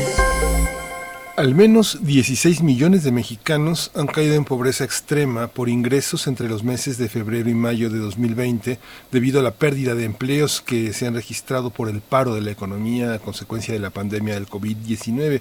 Así lo estima, así lo ha publicado un estudio del Programa Universitario de Estudios del Desarrollo de la UNAM que fue elaborado por los especialistas Curtis Hoffman y Héctor Nájera bajo la coordinación de Fernando Cortés. Según este estudio, se estima que la adición de los 16 millones de personas a la pobreza extrema por ingresos sería el peor escenario identificado hasta el momento. Esto implica que entre febrero y mayo de este año, el número de personas en condición de pobreza extrema por ingreso se eleve de 22 a 38 millones de personas, un resultado que estaría en línea con estimaciones presentadas por el Consejo Nacional de Evaluación de la Política de Desarrollo Social, el Coneval por sus siglas. Los resultados del estudio universitario y del Coneval indicarían que probablemente las transferencias de la Administración Federal no estarían teniendo un impacto significativo en mitigar la crisis que vive la mayoría de las personas. Por esta razón, el programa universitario, a través de este estudio, sostiene la urgencia de realizar en las próximas semanas transferencias adicionales de ingreso a esta población, a fin de evitar la agudización de la privación de sus derechos sociales. Por tanto, estima que el monto mínimo adicional necesario es de 450 pesos mensuales por persona en promedio, lo que permitiría a toda la población al menos asegurar la adquisición de la canasta básica alimentaria Tendremos una conversación sobre el estudio realizado por el PUED. Este día nos acompaña el doctor Héctor Nájera Catalán. Él es doctor en política social en el Centro de Estudios de Pobreza y Exclusión Social en la Universidad de Bristol, en Reino Unido. También es investigador del PUED en la UNAM y coautor de este estudio Estimación del costo de eliminar la pobreza extrema por ingreso en México en tiempos de COVID. Le agradecemos que esté esta mañana con nosotros y comparta todo este conjunto de reflexiones, de interpretaciones, de datos que enriquecen la... Eh, la claridad sobre lo que vivimos hoy con esta pandemia. Bienvenido, Héctor Nájera. Muchas gracias. Hola, buenos días. Muy buenos días, doctor Héctor Nájera. Gracias por estar aquí en Primer Movimiento. Pues para hablar de este estudio que hemos muy por encima eh, reseñado en esta introducción, pero ya veníamos con un encarecimiento, mm, por ejemplo, de la canasta básica desde principios de este año 2020. ¿Cómo estábamos antes eh, de, que iniciaran pues las medidas eh, que, se, que se tomaron para paliar los contagios de COVID-19? ¿Cómo, ¿Cómo pensar esta transición, digámoslo, para dar un contexto a lo que estamos viviendo en estos momentos? Sí, eh, mira, en, circunstancias normales, lo que como país sabemos del comportamiento de la pobreza se basa en datos bianuales. Desde 2008 el Consejo Nacional para la Evaluación de la Política de Desarrollo Social calcula cada dos años eh, la pobreza multidimensional y un par de subcomponentes que son de pobreza por ingreso. Eh, en la reseña que ustedes hacían se referían a la pobreza extrema por ingreso. Y de acuerdo a la última estimación a agosto de 2018, eh, lo que sabíamos era que la pobreza extrema por ingreso afectaba aproximadamente 17% de la población. Entonces, eh, digamos, dos años después, y hablando en circunstancias normales, lo que hubiéramos eh, esperado es contar con la nueva información que se levanta durante el verano o se levantaría durante el verano de 2020 y sabríamos qué pasó con la pobreza hasta 2021, eh, el verano de 2021. Normalmente el Consejo Nacional para la Evaluación de la Política de Desarrollo Social eh, publica los años un año después de que se liberan los datos por parte eh, del INEGI. Entonces, digamos, esto nos habla de, que no tenemos cifras para valorar en el corto plazo los, las fluctuaciones de pobreza. Y bueno, en el marco de la pandemia, lo que nos preguntamos en el PUEP fue cuál ha sido el cambio en el corto plazo en, en esta pobreza extrema por ingreso, partiendo de la última situación que conocíamos, que era eh, este valor de 17%, que considerando la población en 2018 afectaba a 21 millones eh, de, personas. Este indicador de pobreza por ingreso, ¿qué, qué, con qué factores es, de qué factores es frontera? ¿De qué factores se interrelaciona? ¿Qué paso dar hacia una comprensión mayor de este indicador en, términos de la vida cotidiana, de múltiples factores que afectan la vida de las personas, de las familias, de los grupos sociales. Sí. Eh, mira, la, la, medición de pobreza a nivel mundial eh, trata de aproximar a la pobreza, digamos, por dos grandes vías. Una es por la vía del ingreso. Eh, y esta generalmente lo que, lo que se hace es construir una canasta de referencia. Eh, esta canasta de referencia trata de reflejar eh, de una manera, digamos, eh, sucinta, una serie de productos básicos o fundamentales que cualquier persona debería de poder, en principio, poder adquirir. Entonces, la pobreza extrema usa como referencia una canasta, digamos, básica de alimentos y esta canasta pues tiene asociada un costo. Eh, lo que hace el Coneval es calcular cuánto cuesta esa canasta en áreas rurales y en áreas urbanas. Para darles una idea, en áreas urbanas es aproximadamente 1.600 pesos, en áreas rurales ronda por ahí de, de, mil, de los 1.200 pesos. Entonces lo que trata de capturar eh, esta canasta es un valor de referencia, tratando de eh, hacer una, un vínculo con, cuál es el ingreso disponible de los hogares y qué representaría ese ingreso en términos de poder de compra. En este caso, si eh, el ingreso disponible de los hogares por persona sería suficiente para adquirir esta canasta básica de alimentos. Si el ingreso es inferior a esta canasta, nos hablaría de una situación crítica en la cual ni los hogares, ni siquiera utilizando todo su ingreso eh, disponible por persona, podría adquirir eh, esta canasta, digamos, básica de alimentos. Y cuando hablamos de ingresos, pues también hay que abordar el tema de los empleos, que bueno, hay una gran diversidad de empleos entre eh, los formales y los informales, y hemos visto notas y, noticias sobre pérdidas importantes del empleo. ¿Cómo está esta cuestión, eh, doctor Héctor Nájera, entre, entre esto, los empleos formales y también el, el, golpe a, a, la informalidad, que finalmente puede ser una de las que se ha visto afectada pues con mayor intensidad durante este resguardo, en, esta, en este gran confinamiento. Sí, eh, como mencionaba al, inicio, eh, una de, las carencias que tenemos de información es información de corto plazo eh, en pobreza. Entonces, cuando inició la pandemia, lo que nos preguntamos en el pues cuál sería el efecto de la pandemia sobre, digamos, esta pobreza extrema por ingreso y lo que hicimos eh, bajo la coordinación del, del profesor Fernando Cortés, el doctor Curtis Hoffman y yo, fue, eh, digamos, una aproximación académica a esta pregunta de cómo ha cambiado la pobreza. Y lo que hicimos fue revisar qué tipo de conocimiento tenemos respecto a cómo se comporta la pobreza en México. Y lo que sabemos es que aproximadamente 70% de los ingresos de, de, un hogar típicamente provienen del mercado de trabajo.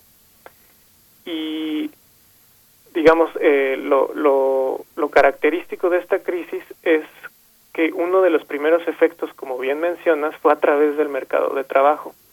De acuerdo a las estimaciones de INEGI, que esas sí son más de corto plazo, que son del mercado del trabajo, del primer trimestre de este año 2020 al segundo trimestre de, de este año, utilizando, digamos, metodologías diferentes y con todas las salvedades eh, que, que tiene hacer comparaciones de este tipo, lo que sabemos es que la población disponible para trabajar, pero que no puede hacerlo porque simplemente no hay condiciones en el mercado para hacerlo, creció de aproximadamente 5 millones a 19 millones.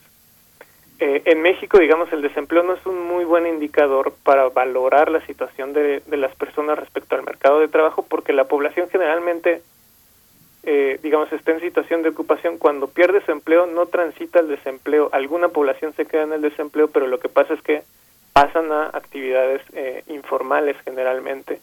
Con esta crisis, lo que observamos es que eso no pudo ocurrir por el, digamos, el paro generalizado de actividades económicas.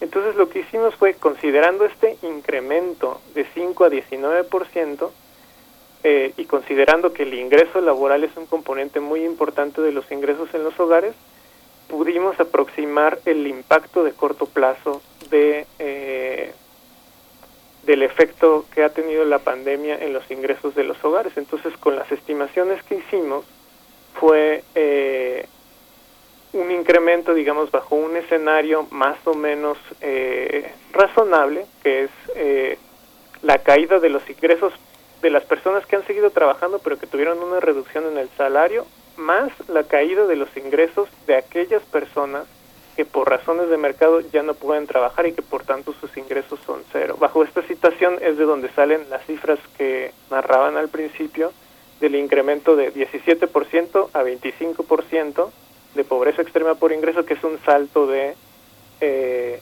22 millones a 32 millones, que es la cifra de, de 10 millones de uno de los escenarios. Y luego hay otra cifra, que es esta de los 16 millones de personas, que es básicamente un salto del 13%. Esa, esa cifra lo que considera es la caída de los ingresos de las personas que han seguido trabajando, pero tuvieron una reducción en el salario, más la caída de los ingresos de las personas que trabajaban pero ya no pueden hacerlo, considerando un aspecto crítico que es que hablábamos de que la canasta tiene un precio y esos precios pues van creciendo en el tiempo. Y, y no necesariamente los ingresos de los hogares crecen al mismo ritmo de la canasta. Entonces esta cifra de 16 millones parte del, del escenario en el que la canasta creció de 2018 a 2020 y los los, los ingresos de los hogares no crecieron al mismo ritmo de la canasta. ¿Esto por qué lo hicimos? Porque, como les comentaba, no tenemos información eh, directa del INEGI sobre el comportamiento de los ingresos de los hogares. Entonces, lo que tuvimos que hacer fue suponer distintos escenarios y a partir de ahí hacer los cálculos de los cuales eh, estamos hablando.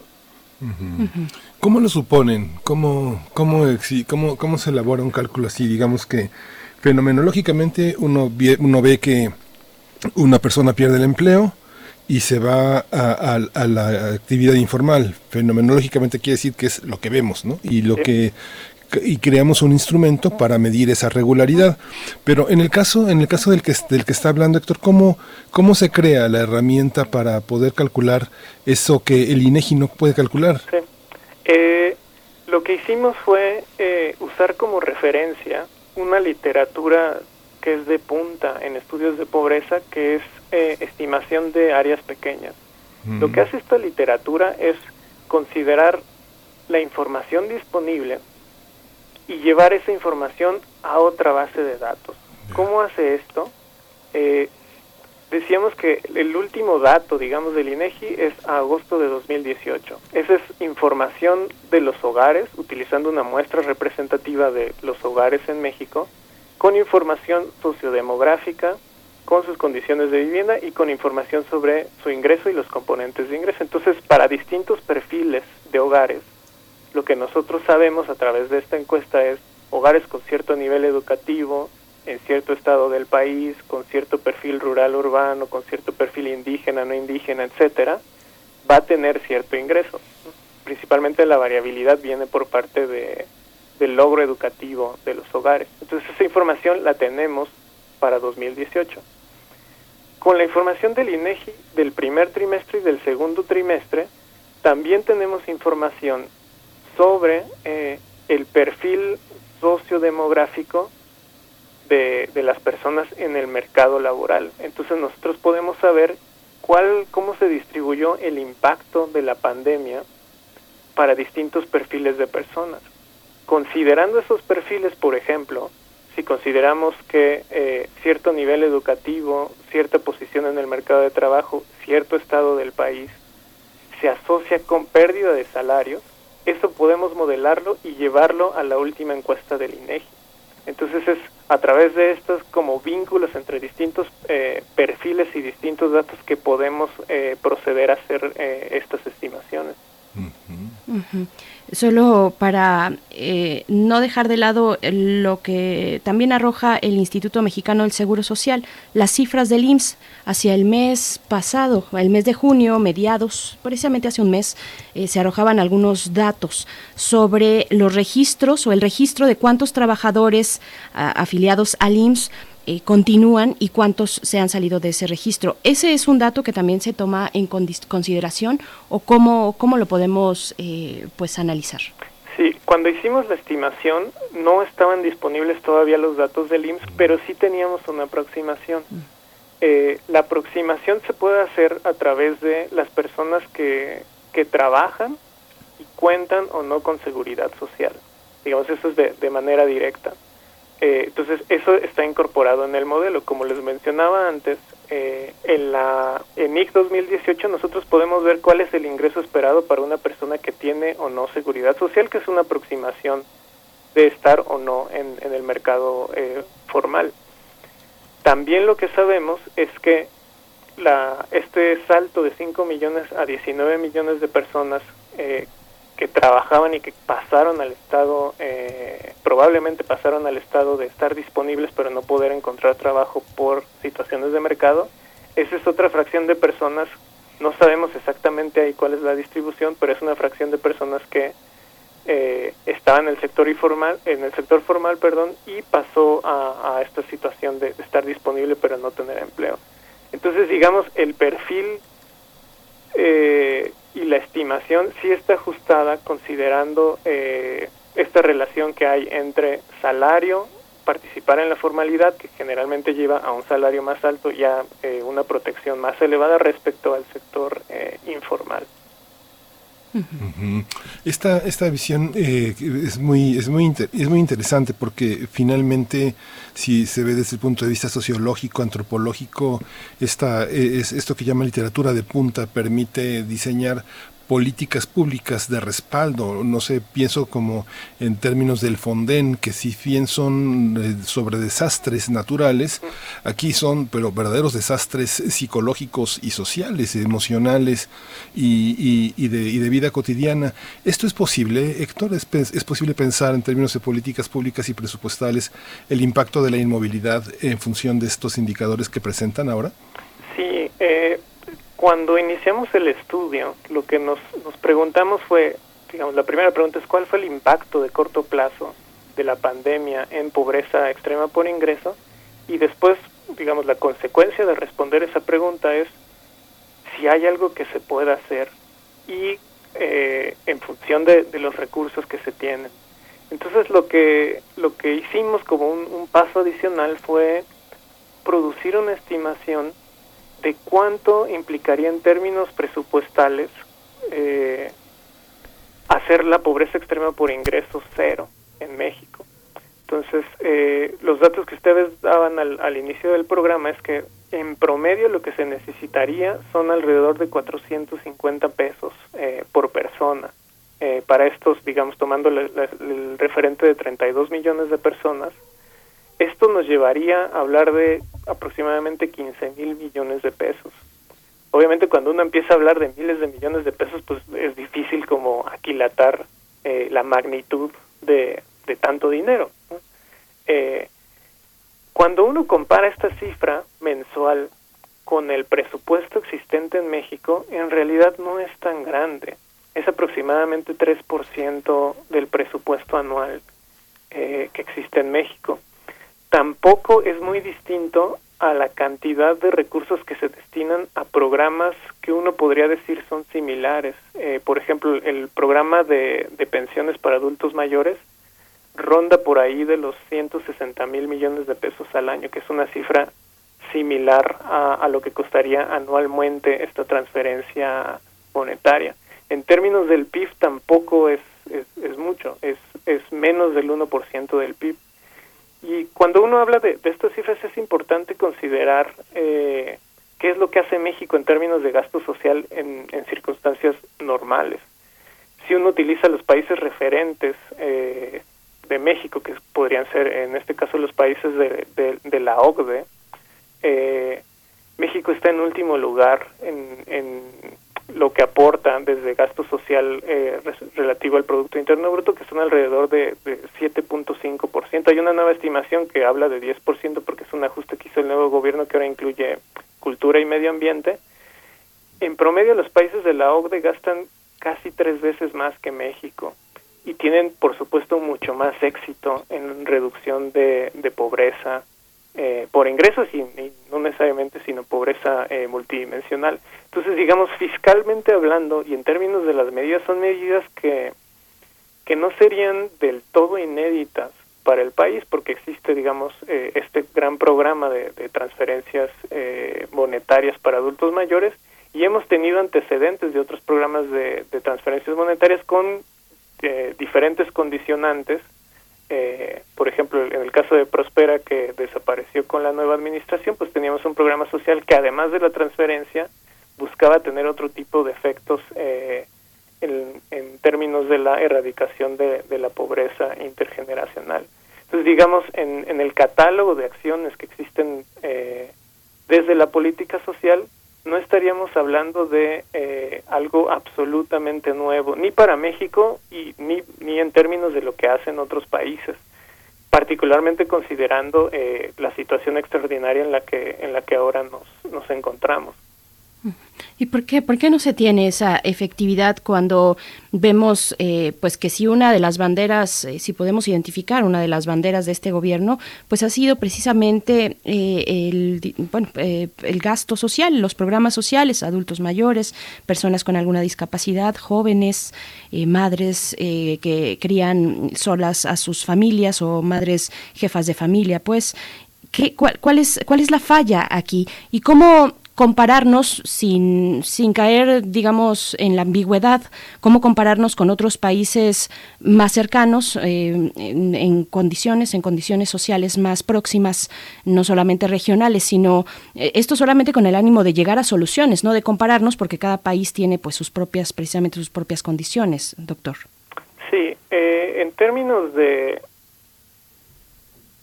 digamos, de, de la política social actual, eh, una de las preguntas que, digamos, todo el mundo tiene eh, en estos momentos es, ¿qué ha significado la, la creación de los nuevos programas y, digamos, la, la cancelación de los programas antiguos para los hogares? Esto es la información que nos daría esta encuesta, la ENIG, eh, durante el verano y que sabríamos hasta el próximo año. Ahora no podemos saber exactamente qué ha significado en términos netos digamos, la, la nueva disposición eh, de programas sociales y la cancelación de los programas eh, sociales anteriores. No, no sabemos cuál es el efecto neto. Eh, preguntas sobre, bueno, efectivamente hay una agenda eh, por parte de la administración actual eh, muy cargada hacia lo social y dirigida hacia grupos eh, que históricamente se, eh, se ha eh, comprobado, digamos, con los estudios que tenemos, que son eh, sumamente vulnerables, no solamente a, pobreza, sino a otro tipo de, problemas como las violencias sociales, por ejemplo. Eh, y ahí lo que hay que considerar es hacer una distinción entre, digamos, el objetivo de estos programas o las intenciones de estos programas, que yo creo que son intenciones con las que la gran mayoría de, la población estaría de acuerdo, y la forma en cómo se llevan a cabo. Es decir, ya una cuestión de efectividad, no solamente de intencionalidad. Recientemente, la semana pasada, el Consejo Nacional para la Evaluación de la Política Social publicó las evaluaciones de diseño de estos eh, nuevos programas y desafortunadamente los resultados no son tan buenos. Eh, por otro lado, eh, es importante también eh, ver que la reacción, por ejemplo, de la Secretaría de, Bienestar fue adoptar varias de las recomendaciones del programa del, del Coneval. Eh, entonces, digamos, ahora estamos en un momento donde sí tenemos una oferta de, programas sociales eh, para problemas con los cuales, eh, digamos, de manera general hay coincidencias, eh, pero también hay evidencias de que la forma en cómo se están leyendo estos problemas sociales no es del todo adecuada y no parece hacer, no parece encajar del todo bien con el tipo de respuesta que se necesita. Por otro lado, hay otra discusión que hay que tener, y esto es algo en lo que el PUED y, y, otros eh, organismos dentro de, la misma UNAM, como la, la, Facultad de, Economía, el Instituto de Investigaciones Económicas, están de acuerdo, que es la necesidad de una reforma fiscal. Eh, cuando se hablan de estas comparaciones de México con otros países, lo que sí nos damos cuenta es que incluso países similares a México recaudan mucho mejor que México. Y obviamente esto amplía los márgenes de acción para, en términos presupuestales, para la creación de, nuevos programas. Entonces, eh, digamos, hay un, hay un tema pendiente que es una gran revisión de la intención, pero también la efectividad de la política social actual, sumada a las nuevas necesidades eh, presupuestales y retomar las necesidades anteriores en términos de presupuesto, porque aquí estamos hablando solamente de, transferencias monetarias, pero no hemos hablado del otro gran componente de la política social para erradicación de la pobreza que tiene que ver con la provisión de servicios de calidad. Eh, a propósito de la pandemia, lo que hemos visto es, pues, de cierta manera, la fragilidad que tiene nuestro sistema de salud y que pasa mucho por un tema de, recursos. Entonces hay nuevamente otra señal de eh, la necesidad de plantearnos cómo recaudamos recursos, cómo los distribuimos, cómo los gastamos. Una de las grandes dificultades también a la hora de eh, paliar todas las consecuencias de los terremotos de 2017 fue que en, en un solo predio que está reportado en el catastro con una casa con dos recámaras, sala, comedor, un pequeño patio, cocina, baño, este, de pronto viven seis familias que han ido construyendo sin reportar a la alcaldía correspondiente y de pronto resultan damnificadas seis familias digamos, eh, parentales de papá, mamá, dos niños, etcétera, ¿no?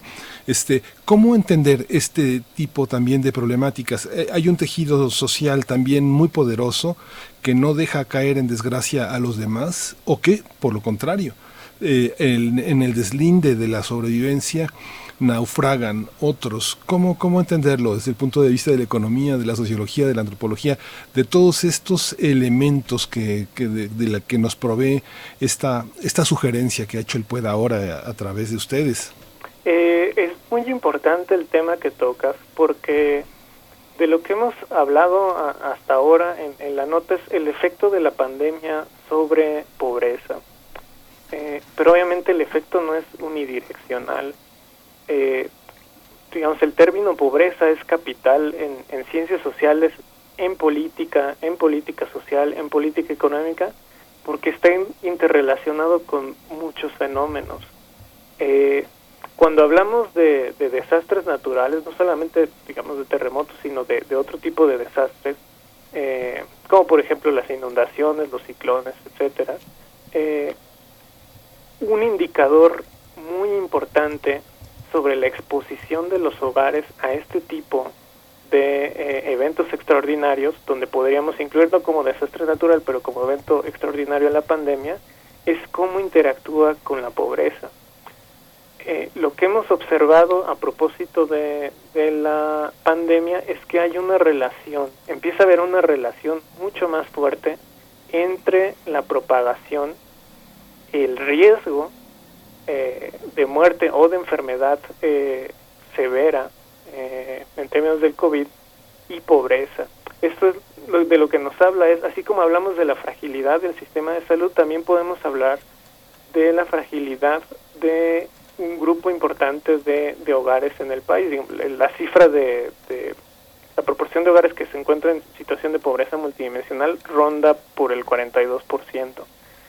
Esto básicamente lo que captura es eh, uno de los indicadores más importantes de, esta medida es las condiciones de la vivienda y del hogar. Eh, lo que hemos visto es que uno de los aspectos muy importantes de protección de los hogares en el marco de la pandemia es, por ejemplo, el acceso a agua, fuentes de saneamiento y también eh, hacinamiento de los dentro de los hogares. Estos son indicadores que están dentro de la medición multidimensional y eh, nos hablan de cómo la pobreza puede interactuar con esta situación de riesgo frente a la pandemia. Entonces aquí ya no es solamente el efecto de la pandemia sobre eh, el ingreso y la pobreza, sino también el efecto que tiene eh, la pobreza en el marco de, de, la pandemia. Esto explica un poco lo que nos preguntan en redes sociales. Flechador del Sol dice, hay diferentes tipos de pobreza. Hablan de pobreza multidimensional, pobreza de ingresos, pobreza extrema.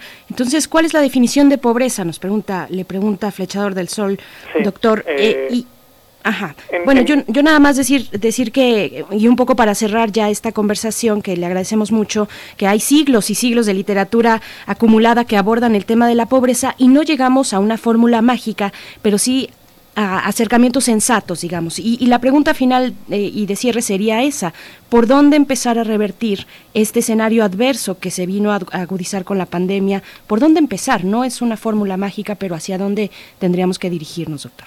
Sí, eh, eh, para la, gente que, que escucha las cifras oficiales de pobreza o que escucha opiniones sobre pobreza, eh, a veces es muy desafortunado porque parece que si uno tiene a, cinco investigadores y le pide una definición, salen con seis, por lo menos. en realidad hay consenso sobre la definición de pobreza, digamos la más sencilla, que es pobreza es falta de recursos en el tiempo, donde la privación o la carencia de ciertos eh, de ciertos bienes o satisfactores fundamentales es la consecuencia de esta falta de recursos, donde recursos no solamente es ingreso, sino entra el capital de los hogares, por ejemplo.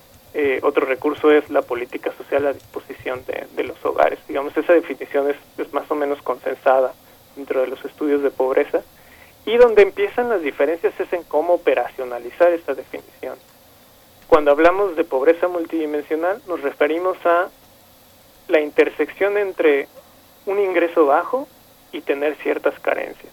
Esto, digamos, es la definición que a nivel mundial se ha comenzado a adoptar para medir pobreza y es la que yo creo que vamos a ver en muchos más países. En ese sentido, de hecho, México fue pionero en la operacionalización de este tipo de definiciones. Por supuesto es que eh, hay que considerar que dentro del grupo de personas en situación de pobreza la situación no es necesariamente la misma, sino que es un continuo. Hay gente que está muy profundamente sumergida en la pobreza. Ahí es cuando hablamos de pobreza extrema, por ejemplo. Por eso se hace esta definición. No es que sea una pobreza diferente, sino que la pobreza es más aguda. No es una diferencia de tipos de pobreza, sino de severidad de pobreza. Otros conceptos importantes a considerar cuando hablamos de pobreza tiene que ver no con la forma en cómo se mide, sino la forma en cómo se comporta. Eh, cuando estamos hablando de estas fluctuaciones de corto plazo, en lo que hay que pensar es si estamos hablando de pobreza de corto plazo o si estamos hablando de pobreza crónica. Generalmente la población que vive en situación de pobreza extrema es aquella población que está profundamente sumergida en la pobreza, es decir, la población que tiene recursos tan bajos, que tiene una serie de carencias materiales muy importantes y que esto hace que en el largo plazo le sea muy difícil salir de pobreza. Esto es, eh, digamos, lo que se conoce como pobreza crónica, que es pobreza de largo plazo, viéndolo a, la pobreza desde un punto de vista eh, más eh, dinámico. Como les comentaba al inicio, lo que, lo que hicimos en este estudio bajo la coordinación del profesor Fernando Cortés, eh, el doctor Curtis Hoffman y yo fue utilizar el conocimiento que tenemos actualmente sobre pobreza. Entonces, eh, yo creo que hemos tenido muchos avances en términos de modelación y de eh, generación de evidencia empírica para poder responder de mejor manera a este tipo de, preguntas como la que hoy se nos hace sobre cuál ha sido el impacto del corto plazo en un escenario donde hay ausencia de datos. Si no tuviéramos ese, esa acumulación de conocimiento previo, eh, no hubiéramos podido, por ejemplo, hacer eh, esta estimación.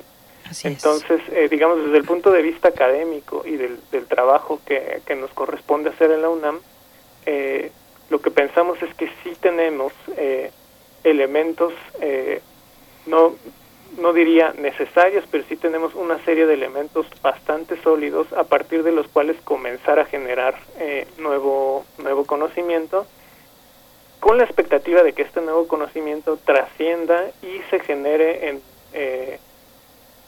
y se consolide a través de una eh, acción concreta de, política social en, en este caso.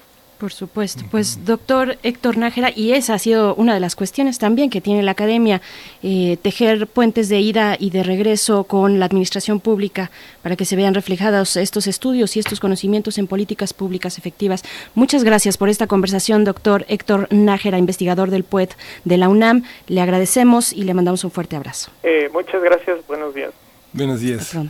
Pues vamos a ir con música. Vamos a, escuchar de Mundos Posibles. Eh, daba para más. Daba para más. Hablo por hablar, mañana voy a ver. Será otra prueba, nada posible hoy quisiera. No puedo ayudar, no quiero el timón en medio de un mar que aparenta la calma sobre un volcán. Ojalá días resuelvan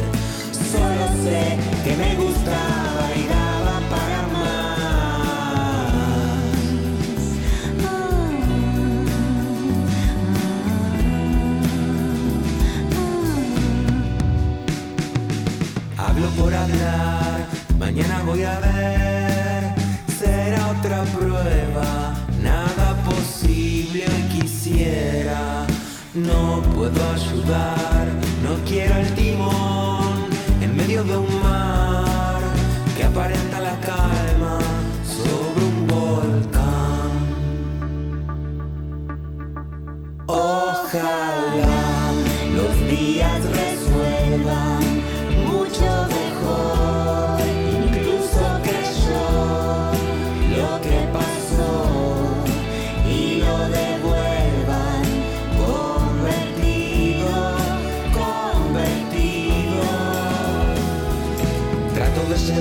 hay algo más que podamos hacer. Nunca es igual, creo entender. Solo sé que me gustaba y daba para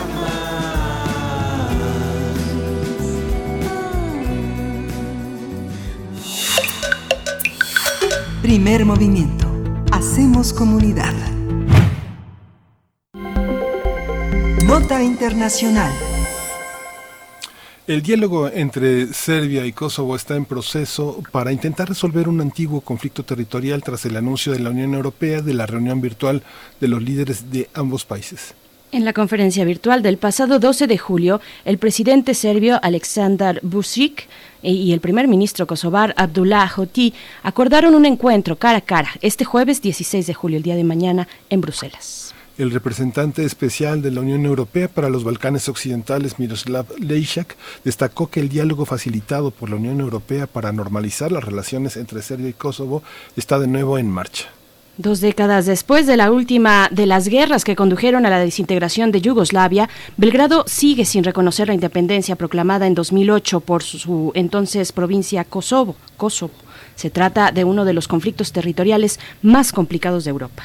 Desde la proclamación de su independencia, Kosovo es reconocida por más de 100 países miembros de Naciones Unidas y por 22 estados de los 27 de la Unión Europea. Las naciones que no reconocen la independencia unilateral de ese territorio pues son España, Grecia, Rumanía, Eslovaquia y Chipre. La Unión Europea ha puesto como una prioridad la normalización de las relaciones entre ambos vecinos, con el objetivo de impulsar el desarrollo económico y de su eh, futura integración al bloque europeo. Vamos a conversar de este tema con un experto. Este diálogo entre Serbia y Kosovo.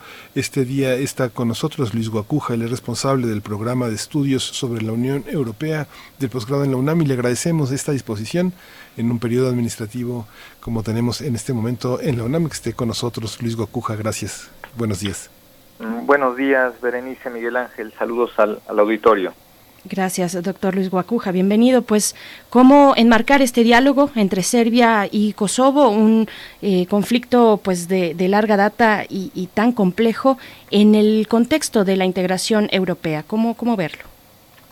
Bueno, em, este es un asunto, como bien mencionan, bastante, bastante complejo porque nos lleva a, los años 80 y a este periodo tan, tan trágico de una guerra en Yugoslavia eh, que, duró casi una década y que dejó más de 300 mil muertos, medio millón de heridos y más de dos millones de desplazados y refugiados.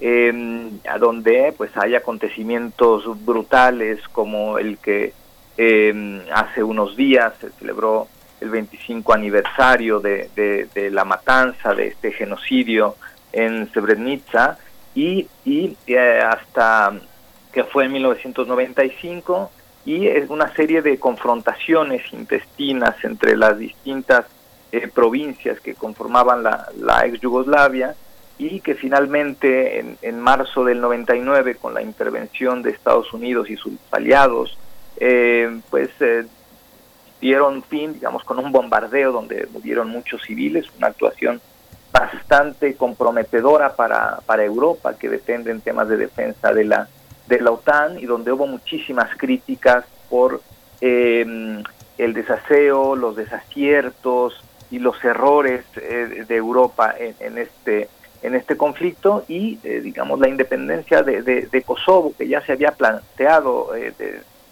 durante los conflictos en los años 90, en 1990 y que no que no prosperó, pues finalmente se concreta en febrero de 2008 y el Tribunal de las Naciones Unidas hace su reconocimiento en el 2010 con estas salvedades, porque aunque la Unión Europea, Estados Unidos también y la Unión Europea de manera institucional reconoció desde un principio esta independencia, como bien señalaban en la introducción, varios países por razones obvias, en el caso de España, por ejemplo, eh, pues no ha habido este reconocimiento. Y sin embargo el presidente del gobierno español últimamente, bueno, ha hecho lo que no habían hecho sus antecesores eh, del, del Partido Popular, que es reunirse en estas cumbres de los Balcanes, considerando que el conflicto de Serbia y Kosovo también tiene implicaciones en temas de la ampliación de la Unión Europea, porque el país candidato oficial para incorporarse a la, a la Unión Europea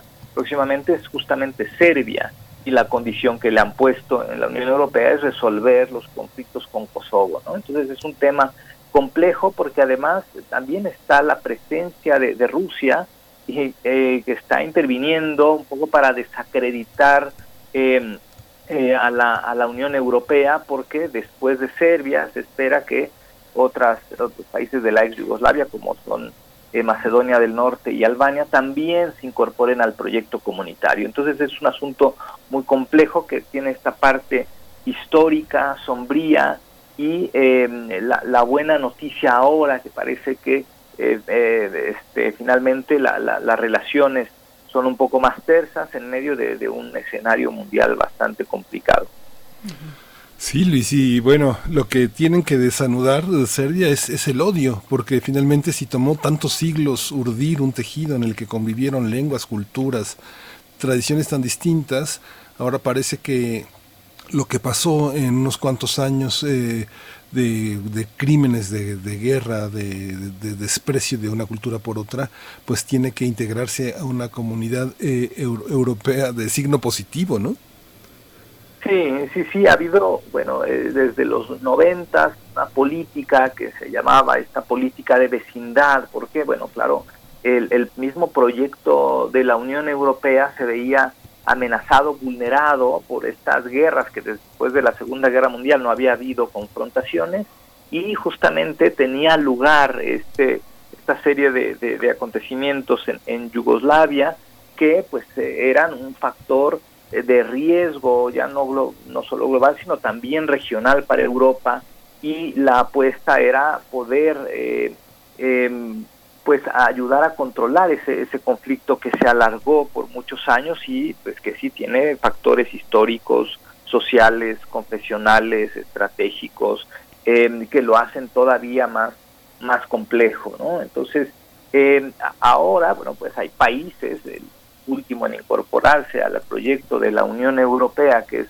Croacia en el 2013, pues países de, de, de la ex Yugoslavia que este que se han sumado al proyecto europeo y la expansión de la Unión Europea que también ha tenido un sentido regional, a veces hacia el norte, a veces hacia el centro eh, de Europa Europa del Este o hacia el Mediterráneo, ahora claramente hay una apuesta hacia los, los países de la, de la ex Yugoslavia este, y, y eh, bueno, este, también hay que mencionar Eslovenia como uno de los, de los países eh, que forman parte de, de, la Unión Europea desde el 2004 y ahora es esta apuesta de expansión, pero también con un sentido de que no vaya otra vez a haber confrontaciones, ¿no? Por eso la Unión Europea ha estado muy presente particularmente en el conflicto entre, entre Serbia y, Kosovo independiente.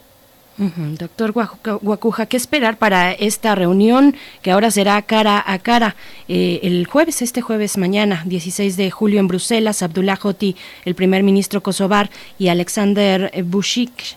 ¿Qué, decir? Bueno, él es el presidente serbio. ¿Qué decir de este encuentro? ¿Qué se espera y qué elementos están sobre la mesa para desahogar? Bueno, en esta, eh, digamos, hay un, hay un viso de esperanza. También hay que mencionar que bueno, pues a partir del primero de, julio, eh, Alemania asumió la presidencia del Consejo de la Unión Europea, que es una presidencia más bien en términos administrativos internos de la Unión Europea, pero pues eh, que siendo Alemania, pues bueno, y, recordar que antes de Alemania era Croacia la que llevó la, la, la, presidencia del Consejo de la Unión Europea e impulsó pues esta serie de, diálogos eh, con, entre Serbia y Kosovo, y Alemania, y sobre todo eh, Angela Merkel, seguramente que tratarán de influir para, em, pues para que las tensiones se, liberen, y bueno, Serbia que ha cumplido, hay que cumplir una serie de, o liberar una serie de capítulos eh, para que eh, pueda ya formalizarse la entrada de Serbia a la Unión Europea, pero el tema pendiente desde un principio y hasta ahora es el tema con, con Kosovo. Eh, digamos, hay esperanza, pero también este nuevo escenario en el que estamos a, nivel mundial, donde las distancias y a pesar de que las tecnologías ayudan a tener conversaciones, diálogos o cumbres, no es lo mismo. Y, estas conversaciones por videoconferencia, pues también eh, dificultan el diálogo. Al final son monólogos que vemos en una pantalla, pero pero, pero no dejan de ser monólogos. Es difícil establecer un, diálogo claro. Una prueba de ello es justamente que la, las últimas reuniones de, de, los líderes de la Unión Europea, que han sido a través de videoconferencia, pues se han ido aplazando porque ha sido muy complicado llegar a acuerdos en un momento donde también se debate al interior de la Unión Europea en estos días cómo se va a resolver lo que está sobre la mesa, las distintas propuestas de un fondo de recuperación, la apuesta para recuperar los, los empleos, ayudar a las empresas, favorecer a los estados y la disputa que hay entre los países del norte y del sur de, Europa, entre aquellos que quieren más flexibilidad eh, fiscal y otros que quieren más disciplina en el mismo terreno, eh, lo cual puede también contaminar este, decisiones de, otra índole, o cuando menos desviar la atención y que este, este asunto de mañana pues pierda eh, notoriedad, importancia, reflectores y sobre todo que se vea como una prioridad. Sí, justo, bueno, una pregunta casi para cerrar esta conversación que ya casi nos dan prácticamente las nueve.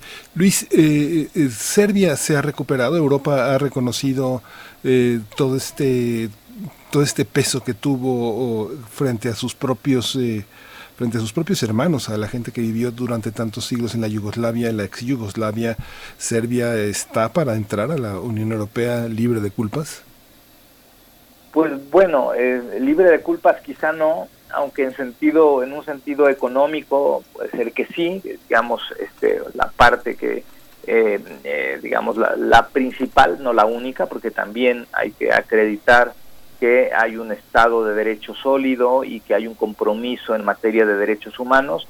Y por eso eh, este, este tema con Kosovo es mucho más simbólico que otra cosa, pero es un asunto que está muy arraigado, ni siquiera es suficiente hablar de los años 80, sino que hay que ir todavía más atrás, porque la mezcla de de, intereses y de factores eh, también eh, está muy arraigada entre estos en, esta región y hace muy complicada la eh, que haya un, diálogo hay resentimientos hay heridas que todavía están abiertas y no va a ser no va a ser sencillo no entonces la Unión Europea podrá decir vamos a esperar pero otra vez hay un sentido simbólico sobre todo cuando cuando la Unión Europea ha padecido algunas crisis eh, eh, como ocurrió incluso en el, en el 2000 en el 2011, enseguida, eh, después de no haber llegado a un acuerdo, que fue lo que detonó, no se llegó a un acuerdo con, con Reino Unido, todos los demás países sí, y el Reino Unido no, una, una cumbre en diciembre de 2011 que fue un fracaso, enseguida la Unión Europea anunció la incorporación de Croacia como una muestra de que el proyecto comunitario sigue avanzando.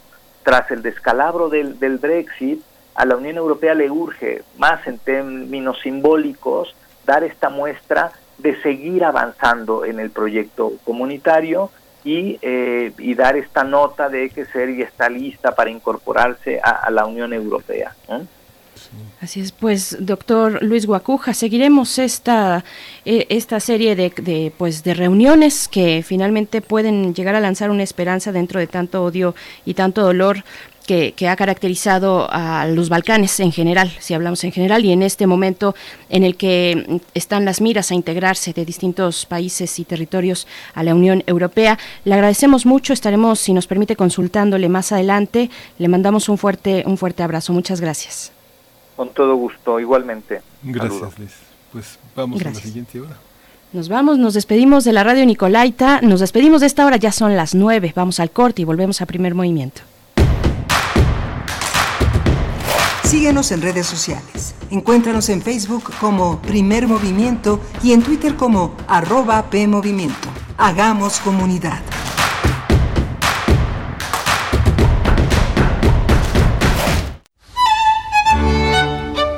En la imaginación surgen las notas que quedan escritas para siempre en una partitura.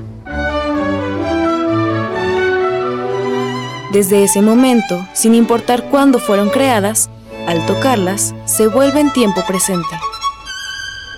Muchos instrumentos se juntarán en el mismo espacio y a una señal nacerá la pieza que entrará por tus oídos. Súmate a la experiencia de revivir la música.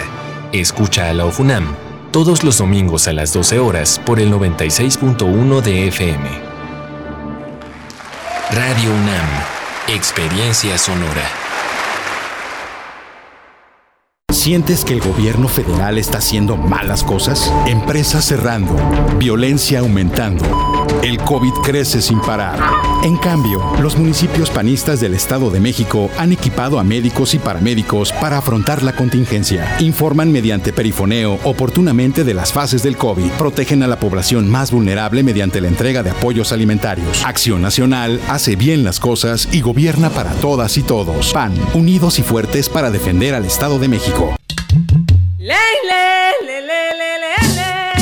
Cada lugar habitado por seres humanos tiene historia y cultura. La música emerge de la tierra como un tipo de planta según el clima. Se alimenta de costumbres, ritos, instrumentos, sensaciones y pensamientos. ¿Quieres escuchar los sonidos de la tierra? Iniciemos el camino sin brújula, todos los domingos de julio a las 18 horas por Radio UNAM. Conoce al mundo por su música. Radio UNAM. Experiencia sonora.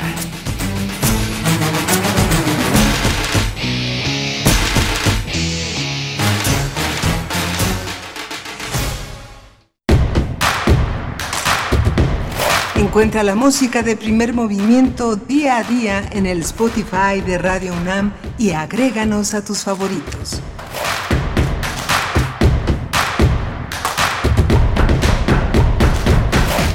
Muy buenos, días. buenos días. ¿Cómo estás, Miguel Ángel? Nos adelantamos. ¿Cómo estás? Hola, buenos días a todos. buenos días. Hoy es miércoles 15 de julio y estamos aquí en primer movimiento, continuando en la tercera hora de aquí de primer movimiento. Berenice Camacho, buenos días. ¿Cómo estás? Hola. ¿Cómo estás? Muy bien, muy bien. Pues aquí los dos con muchas ganas de, saludarles, de, entrar al aire, de iniciar esta tercera hora de transmisión en este miércoles, lo decías hace un momento, mitad del año, mitad del mes, mitad de la semana. Bueno, estamos en un momento intermedio para poder reflexionar lo que viene hacia adelante, que es bastante, que es, eh, pues vaya, un camino todavía que se tiene que diseñar, que ya están ahí las instrucciones en términos sanitarios, ¿no? De cómo regresar a esta, poco a poco a esta nueva normalidad pero también significa e implica una práctica cotidiana de todos nosotros, de todas nosotras, cuando una vez eh, llegado el momento de regresar a nuestras actividades, poco a poco, no es para todos, eh, sino para los que poco a poco se van acercando a ese, a ese umbral, pues tener en consideración lo que significa, lo que significa salir a este espacio público, a este espacio laboral, a espacios compartidos y las medidas de protección que no debemos olvidar, dejar de lado. Aquellos yo creo que los que hemos estado en confinamiento durante todos estos meses, que apenas nos hemos acercado a las calles, pues resulta un poco más complicado frente a los que sí han estado afuera, que han tenido esta práctica, eh, si bien no todos los días, pero sí con una aproximación un poco más certera de lo que significa convivir en el espacio público, de las medidas que debemos guardar, de aquellas cuestiones a las que no podemos quitarles la atención. Ya lo platicábamos esta semana con el doctor Samuel Ponce de León. Pues bueno, mm, si se está uno en el espacio laboral con la sana distancia y con todos los cuidados y con el cubrebocas, que ahora también será obligatorio, así lo dijo la jefa de gobierno de la Ciudad de México, será obligatorio aquí en Ciudad de México, pues bueno, no eh, soltar esas medidas, no soltar estas cuestiones cuando, por ejemplo, se acerca la hora de la comida, ¿no? O estos momentos de recreación, hay que mantener ahí también las medidas de sana distancia, las medidas eh, sanitarias para, para seguir en un buen rumbo, como al parecer estamos por lo menos en Ciudad de México y varios otros estados de la República, Miguel Ángel. Sí, Justamente esta medida en interiores se implementa ahora de manera obligatoria en Francia y en Gran Bretaña, que ha tenido dificultades en este regreso para eh, seguir incorporando medidas.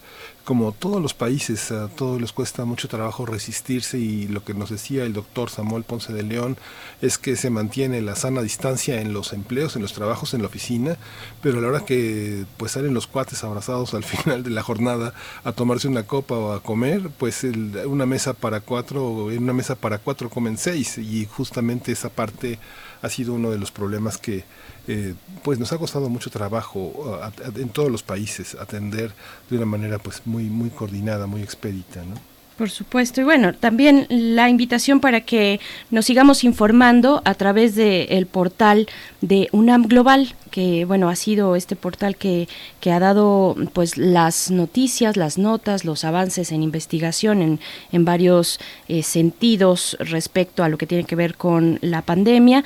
Eh, aquí en unamglobal.unam.mx, por ejemplo, eh, retoman nuestros compañeros de UNAM Global la entrevista que tuvimos, que tuvimos hace unos días con el doctor Samuel Ponce de León, lo retoman aquí en UNAM Global, así es que lo pueden encontrar. Si no nos escucharon, si no tienen posibilidad incluso de acercarse al podcast, bueno, también está esta tercera opción que es el portal de UNAM Global, donde eh, titulan la nota como utilización excesiva de antibióticos ha modificado el perfil de las enfermedades infecciosas. Esto es lo que dice el doctor Samuel Ponce de León, lo que comentó con nosotros, entre muchos otros temas eh, pues que, es interesante e importante, fundamental diría yo, pues no dejar de lado. Con él estuvimos conversando también sobre los casos de ébola registrados en República Democrática del Congo, eh, bueno, en fin, con la peste negra, la peste negra que, que tiene estos avisos también en Mongolia, en Chile y ahora en, en China, perdón, y ahora también en Estados Unidos.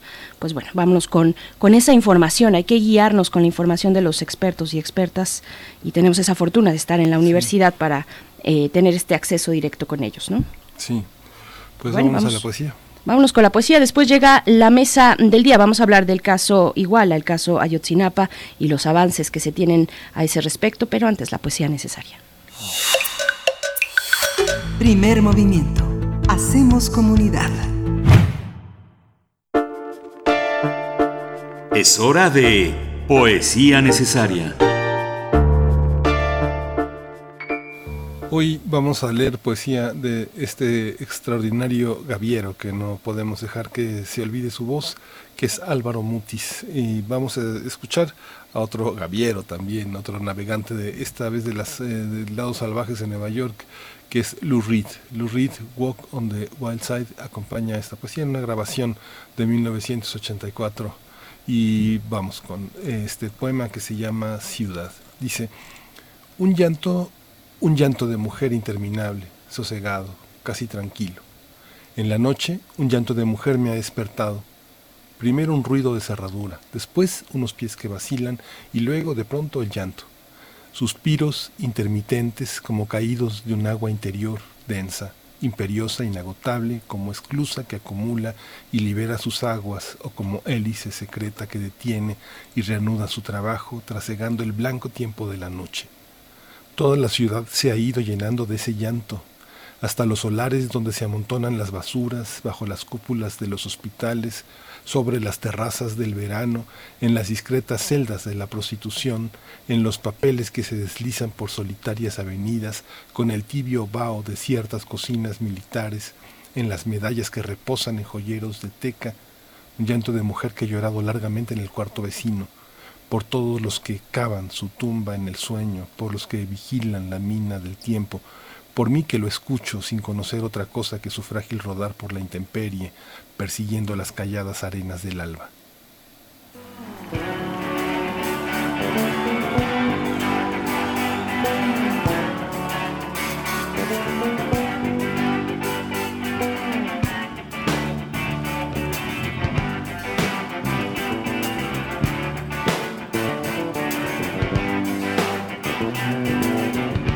Came from Miami or Philly. Hitchhiked away across the USA.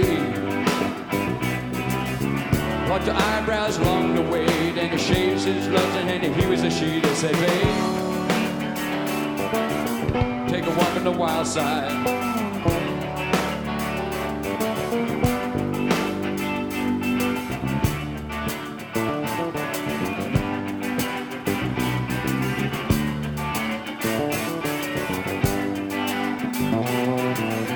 Candy came from out on the island. In the back room, she was everybody's darling. But she never lost her head, even when she was giving good head. I said, babe, take a walk on the wild side. I said, baby, take a walk, and the color girls go do do do do do do do do do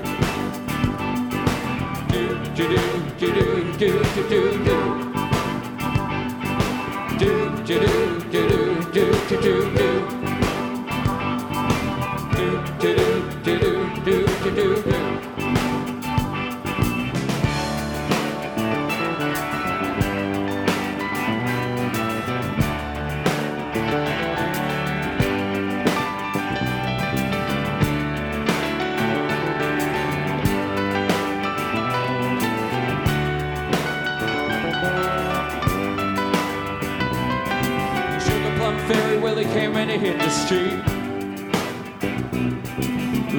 soul food and some butter to beat. He went down to the Apollo. You should have seen him when he go, go, go. I said, Hey, sugar, you take a walk on the wild side. Hey, come on, sugar. You take a walk on the wild side. Little Joe, he never once gave it all away. Everybody that had to pay, pay. A hustle here, a hustle there. Hey, New York City, honey, place where they say, baby, baby, baby, you take a walk on the wild side. Baby, you take a walk on the wild side. And Jackie, she's just speeding away. Thought she was Jimmy Dean for a day, hey, a day, hey. Then you know that she had to crash some valley up with a help that day. Say, baby, baby, you take a walk on the wild outside. Oh, baby, you take a walk on the wild side, and the colored girls go. Do do do do do do do do do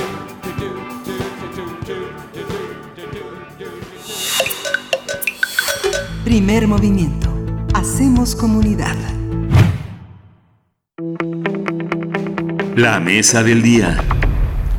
Con diversas acciones judiciales, la Fiscalía General de la República sepultó la llamada verdad histórica del caso Ayotzinapa. Además de obtener 46 nuevas órdenes de aprehensión, nuevos restos hallados en una barranca a 800 metros del basurero de Cocula fueron enviados a la Universidad de Innsbruck para su identificación. También fue solicitada la colaboración de la Interpol para localizar y detener a quien es, en ese entonces era el titular de la Agencia de Investigación Criminal, Tomás Cerón de Lucio, debido a que huyó del país. Hace algunos días las autoridades dieron a conocer a familiares de los 43 estudiantes desaparecidos que uno de los restos enviados a la Universidad de Innsbruck fue identificado como Cristian Rodríguez Telumbre, eh, que en 2014 tenía 19 años de edad y que forma parte de estos 43 estudiantes desaparecidos. Se trata del segundo estudiante identificado. El primero fue Alexander Mora, quien fue identificado a finales de ese año en el marco de la llamada verdad histórica investigación que ha sido refutada por diversos grupos de expertos nacionales e internacionales, como el Grupo Interdisciplinario de Expertos Independientes de la Comisión Interamericana de Derechos Humanos, el equipo argentino, ¿se acuerdan?, de Antropología Forense y la Oficina del Alto Comisionado de la ONU para los Derechos Humanos, que documentaron diversas anomalías y casos de tortura durante las pesquisas. Por su parte, la Secretaría de Gobernación informó que trabaja con autoridades canadienses para concretar la extradición de Tomás Herón, quien está señalado de tortura, de tortura contra implicados en el caso de Ayotzinapa. Vamos a conversar sobre el fin de la llamada verdad histórica y las nuevas indagatorias de la Fiscalía General de la República. Hoy está con nosotros Humberto Guerrero, él coordina Derechos Humanos en Fundar, es un centro de análisis e investigación. Le damos la bienvenida y nuestra gratitud por estar con nosotros esta mañana aquí en Primer Movimiento. Bienvenido, Humberto Guerrero. ¿Qué tal? Muy buenos días, Berenice Ángel. Gracias por el espacio. Gracias. Al contrario, al contrario, Humberto, gracias por estar aquí en Primer Movimiento. Pues mmm, han pasado los meses, yo quisiera que hicieras un balance, que nos compartieras tu balance. Desde aquel momento, el primer acto presidencial, un decreto que inaugura el gobierno de López Obrador y hasta la fecha, aquel decreto que, que anunciaba pues una eh, comisión especial para investigación del caso de Iguala. ¿Qué ha pasado de la fecha a este momento en un balance general? Eh, ¿Qué ha pasado no solamente con la Fiscalía General de la República y estos nuevos avances, sino también con lo que toca a la Secretaría de Gobernación, a la Subsecretaría de Derechos Humanos? ¿Cuál es el balance que nos puedes compartir? Pues mira, yo creo que eh, a estas alturas estamos en condiciones de poder confirmar que efectivamente con ese acto presidencial, la creación de una de una comisión especial, ¿no? presidencial para el caso, pues estaba iniciando una nueva etapa, ¿no? Una nueva etapa, eh, digamos que, que ha avanzado con, con, con, pasos, a veces no con la velocidad que, que se quisiera, pero sí con pasos firmes y que dan muestra de una voluntad renovada para esclarecer realmente el caso y dejar atrás, eh, digamos, la, el montaje, la construcción que se hizo para, para darle una supuesta solución, ¿no? Como se dice coloquialmente, desde nuestra perspectiva, pues lo que se intentó en la administración pasada pues, fue dar un carpetazo. Eh, y pues bueno, el, el balance de, de, este tiempo de trabajo, pues es eso, ¿no? Fue primero una etapa mucho de, dar muestras de, de, una manera de actuar distinto, de reconstruir una institucionalidad para abordar el caso, se creó la comisión presidencial, eh, ya había una unidad especial en la que era entonces PGR, pero digamos, eh, se renueva su, su titular, se hace un cambio muy importante de equipo de trabajo en la misma, eh, se empiezan a mover otras eh, voluntades dentro de la administración pública, particularmente del ejército, ¿no? Se tiene un encuentro con, con el secretario de la Defensa, se acude a la visita del cuartel militar. En fin, todas son cosas que eh, tuvieron la intención pues de mandar mensajes muy claros hacia adentro de la propia administración pública de que los tiempos habían cambiado eh, y que ahora la intención es esclarecer realmente el caso. Y llegamos a este punto, digamos, con este, esta nueva información, este nuevo hallazgo, la identificación de este fragmento, que, que, digamos, dentro de esta nueva etapa también marca, digamos, el inicio de, desde nuestra perspectiva, digamos, de una nueva fase, pero ya más concretamente en la investigación para el esclarecimiento de los hechos. Es cierto que, eh, eh, digamos, este, este nuevo hallazgo deja muchas preguntas todavía sin responder, pero nos parece que eso está bien, ¿no? Que eso está bien, que haya muchas preguntas por responder y la petición de los padres hacia el gobierno es que no caigan en la tentación en la que cayó el gobierno pasado, que fue la de tratar de encontrar una solución rápida y que diera respuesta a todo a una costa de que esa respuesta fuera un montaje, ¿no? Y que más bien acá, eh, aunque vayamos despacio, pero que se vayan esclareciendo las cosas con sustento científico y con una investigación bien hecha y sin violaciones a derechos humanos. ¿Cuáles son las consecuencias? Eh, ¿Cuáles son las consecuencias? Eh, esta, Humberto, ¿cuáles son las consecuencias de que tantas cosas en el pasado sean falsas, que sean montajes? ¿Cuáles son las consecuencias políticas? Todos los que están en el, eh, todos los funcionarios que están en el pasado, que estuvieron a cargo del caso, son unos hipócritas, son unos delincuentes. ¿Cómo, cómo evaluar esta situación. Vemos a, un subsecretario Encina sentado el 7 de julio eh, dando un pésame pues muy sentido que todos compartimos, que todos eh, los que tienen hermanos, hijos, eh, que son padres, son es muy doloroso empezar a entender que hay nuevos rumbos. eso es una gran metáfora de todas las personas que buscan a sus desaparecidos. ¿Cómo entender el pasado, Humberto? ¿Cómo, ¿Qué cuentas hay que ajustar con ese pasado? Mira, las consecuencias son en distintos niveles, ¿no? Eh, y justo para empezar en el, en el nivel político, ¿no? Pues la consecuencia que ha tenido es eh, justo que la, la digamos, la, la, buena voluntad de esta administración para esclarecer el caso, pues se ha encontrado con diversas resistencias justo en las estructuras que conservan, eh, pues que conservan parte del pasado, ¿no? Y obviamente ese pasado intenta resistir y, eso se, se, traduce, digamos, en resistencias como no proporcionar toda la información o la información va sesgada, va parcializada, eh, las estructuras se mueven lentamente, entonces por eso decía yo que fue importante que, que aquí el presidente, digamos, tuvo un primer acto donde crea una comisión presidencial, pero el presidente ha tenido que seguir interviniendo muy directamente en el esclarecimiento del caso, porque solamente mediante su intervención se podían justo romper esas resistencias del pasado. Por supuesto hay consecuencias también jurídicas y en esa parte, digamos, aún está trabajando la Fiscalía General de la República. Pues un primer paso ha sido justo la investigación que se ha llevado en contra de personas que pues ya hay elementos suficientes para creer que, que tuvieron una intervención en este montaje como Tomás Cerón, ¿no? Eh, pero también está el señor, eh, digamos, los policías que, que intervinieron en la tortura, ¿no? De muchos de los detenidos, y así se va a tener que, que seguir esclareciendo, ¿no? Em, y pues yo, yo finalmente diría que, que, que bueno, que, que efectivamente, digamos, esas resistencias, ese pasado que intenta resistir eh, la transformación de las instituciones afecta al caso de Yotzinapa, pero también afecta a, miles de casos más, ¿no? Eh, pues eh, el, eh, el, lunes, ¿no? De, se dio a conocer la nueva cifra, ¿no? De personas desaparecidas, más de 73 mil personas desaparecidas, ¿no?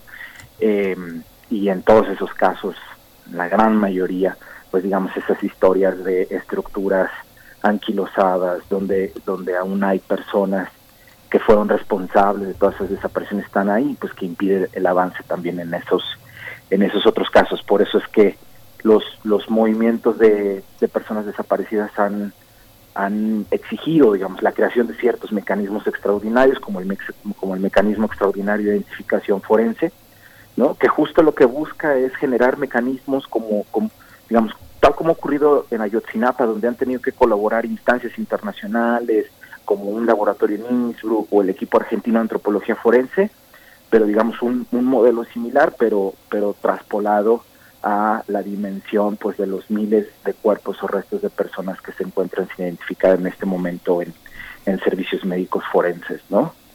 Algo en lo que hemos insistido mucho es que si no fuera por la exigencia de los papás y las mamás de Ayotzinapa, pues ese pequeño fragmento eh, eh, eh, de Cristian seguiría ahí perdido en el monte, ¿no? sin ninguna dignidad, sin, sin poder regresar a casa, y pues eso es lo que le está pasando a miles de personas desaparecidas en este país. Claro, a, a, mí no sé si, si a ustedes les pasa, eh, si a ti te pasa, Humberto, a mí me cuesta trabajo ver con claridad el actuar del gobierno federal, porque efectivamente, bueno, están todas estas, eh, bueno, desde el hecho mismo simbólico, profundamente simbólico, de inaugurar un gobierno, una administración en la que recaen tantas esperanzas o recayeron en 2018 tantas esperanzas de cambio, iniciar con un acto tan simbólico de una eh, nueva eh, eh, pues oportunidad de investigación para el caso Ayotzinapa, eso por un lado, sin olvidar toda esta dimensión de las 73 mil, más de 73 mil personas desaparecidas en el territorio mexicano, pero un poco me cuesta trabajo ver el, caminar de esta situación cuando tenemos, por ejemplo, recortes a la CEAP, cuando eh, tenemos que analizar bien pues cómo está caminando la comisión misma de, eh, de, búsqueda de personas desaparecidas a nivel federal, en fin, cómo, cómo completar todo este panorama que es tan complejo, que, que, lleva en medio también tantas cuestiones incluso políticas, donde hay también una cuestión de recursos. Eh, ¿cómo, ¿Cómo lo ves tú? ¿Cómo ves este panorama en lo general? Sí, obviamente no ha sido sencillo, ¿no? Eh, em, el, poder abordar eh, pues esta esta situación pues masiva, ¿no? De, de, un, de un legado de, de violencia, de violaciones a derechos humanos eh, de, de, dimensiones, pues digamos, poco vistas en el, en el mundo, frente, digamos, a, un gobierno que por otro lado tiene políticas, ¿no? Como la de austeridad, la de, y pues ahora más, ¿no? Que se agudizó con, con la pandemia, eh, algo que sí reconocemos que, pues bueno, sale un poco del, sale del control totalmente, ¿no? De, la autoridad. Y frente a eso, pues digamos, ¿qué, qué, es, ¿cuál ha sido la respuesta? Pues de nueva cuenta la organización de, de las familias y de las víctimas, ¿no?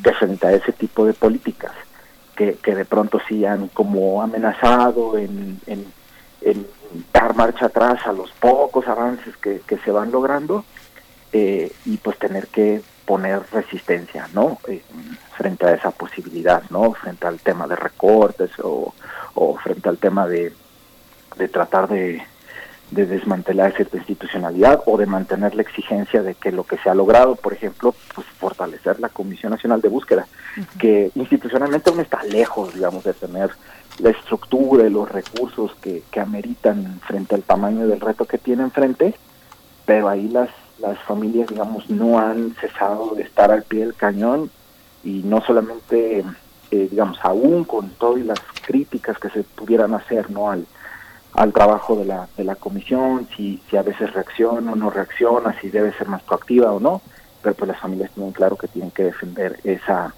institucionalidad que se ha creado por exigencia de las de las familias, ¿no? Entonces sí, efectivamente no ha sido fácil, de pronto hay hay una ambivalencia, ¿no? Por parte de del, del gobierno federal, pero eh, digamos las ha sido el trabajo organizado de las familias y sí de, de, de, algunos aliados que hay dentro del gobierno federal, ¿no? Que se ha podido mantener eh, pues una, una política eh, consistente, ¿no? En, para abordar el tema de las desapariciones.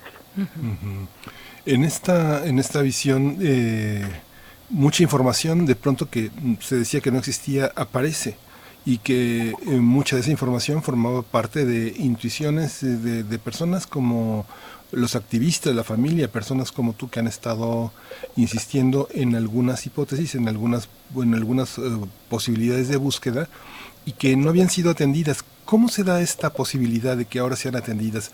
¿Son filtradores, gente que decide hablar? ¿Cómo se consigue aclarar una situación que estuvo tan oscurecida, tan amenazada por, por el silencio?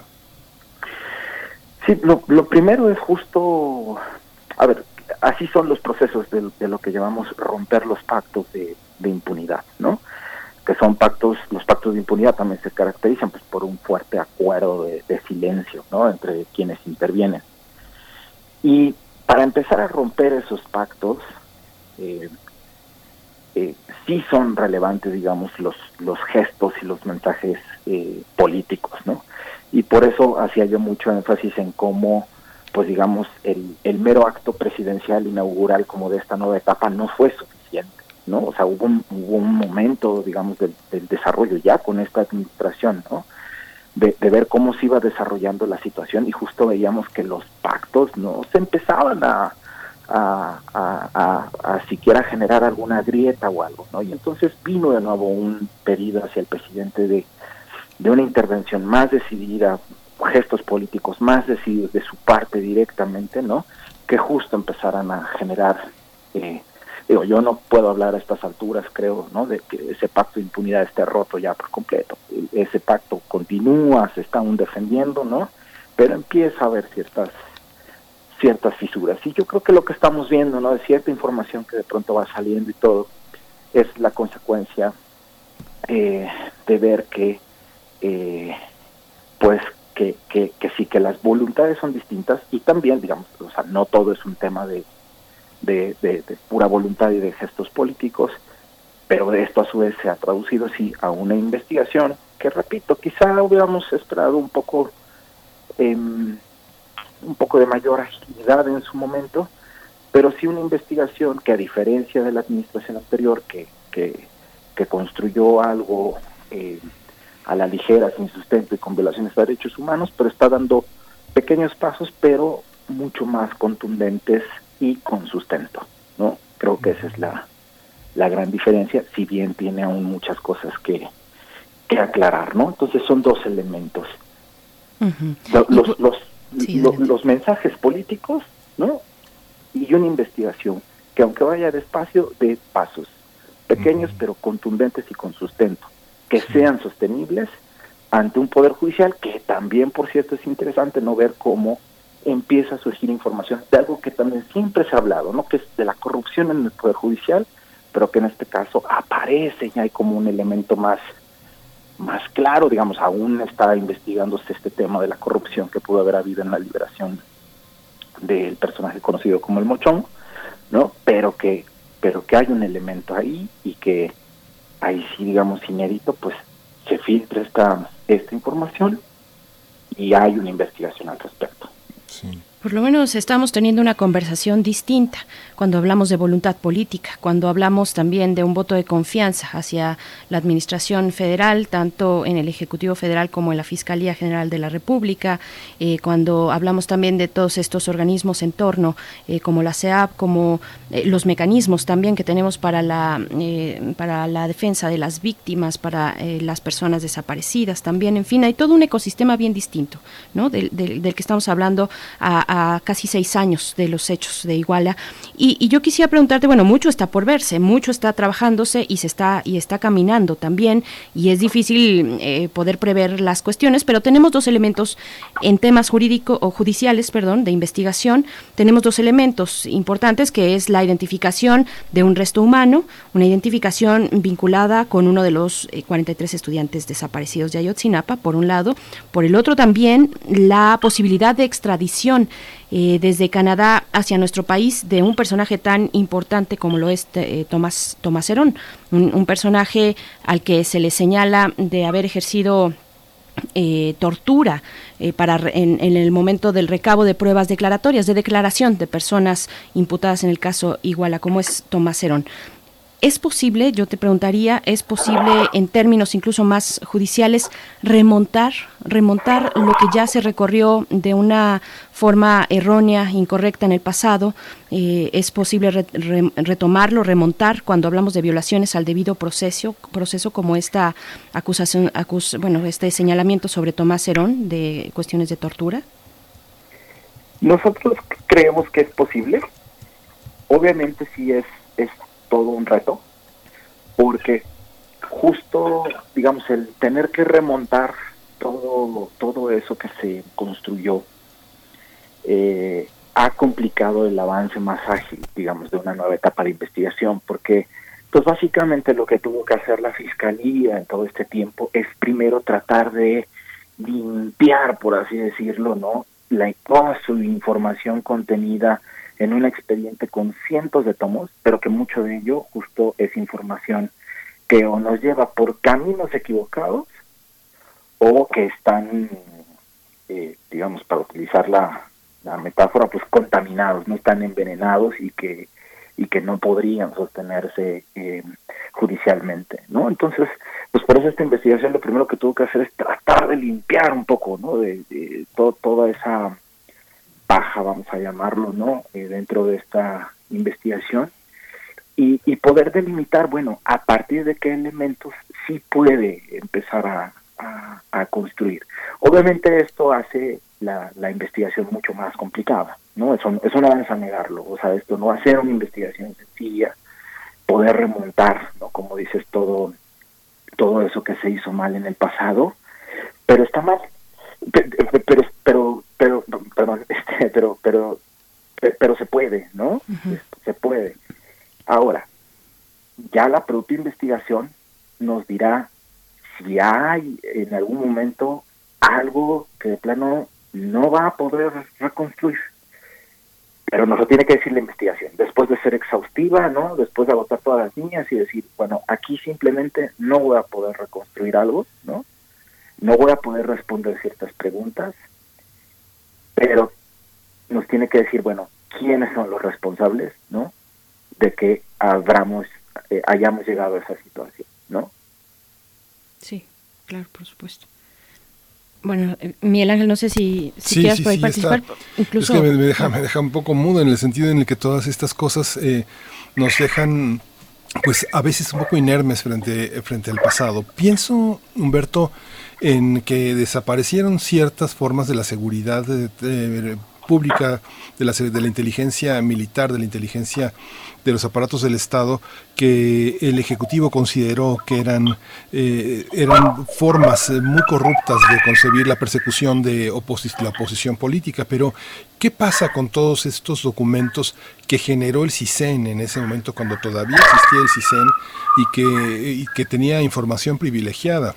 Muchas personas incrustadas del CISEN, sabemos eso, de la, en, la, en la Escuela Normal Isidro Burgos y que formaban parte también insertadas en el aparato de la Procuraduría General de la República y en el propio equipo del Procurador Murillo Caram y que estaban vinculadas a un aparato de seguridad que llegaba a conectarse con el propio ejército.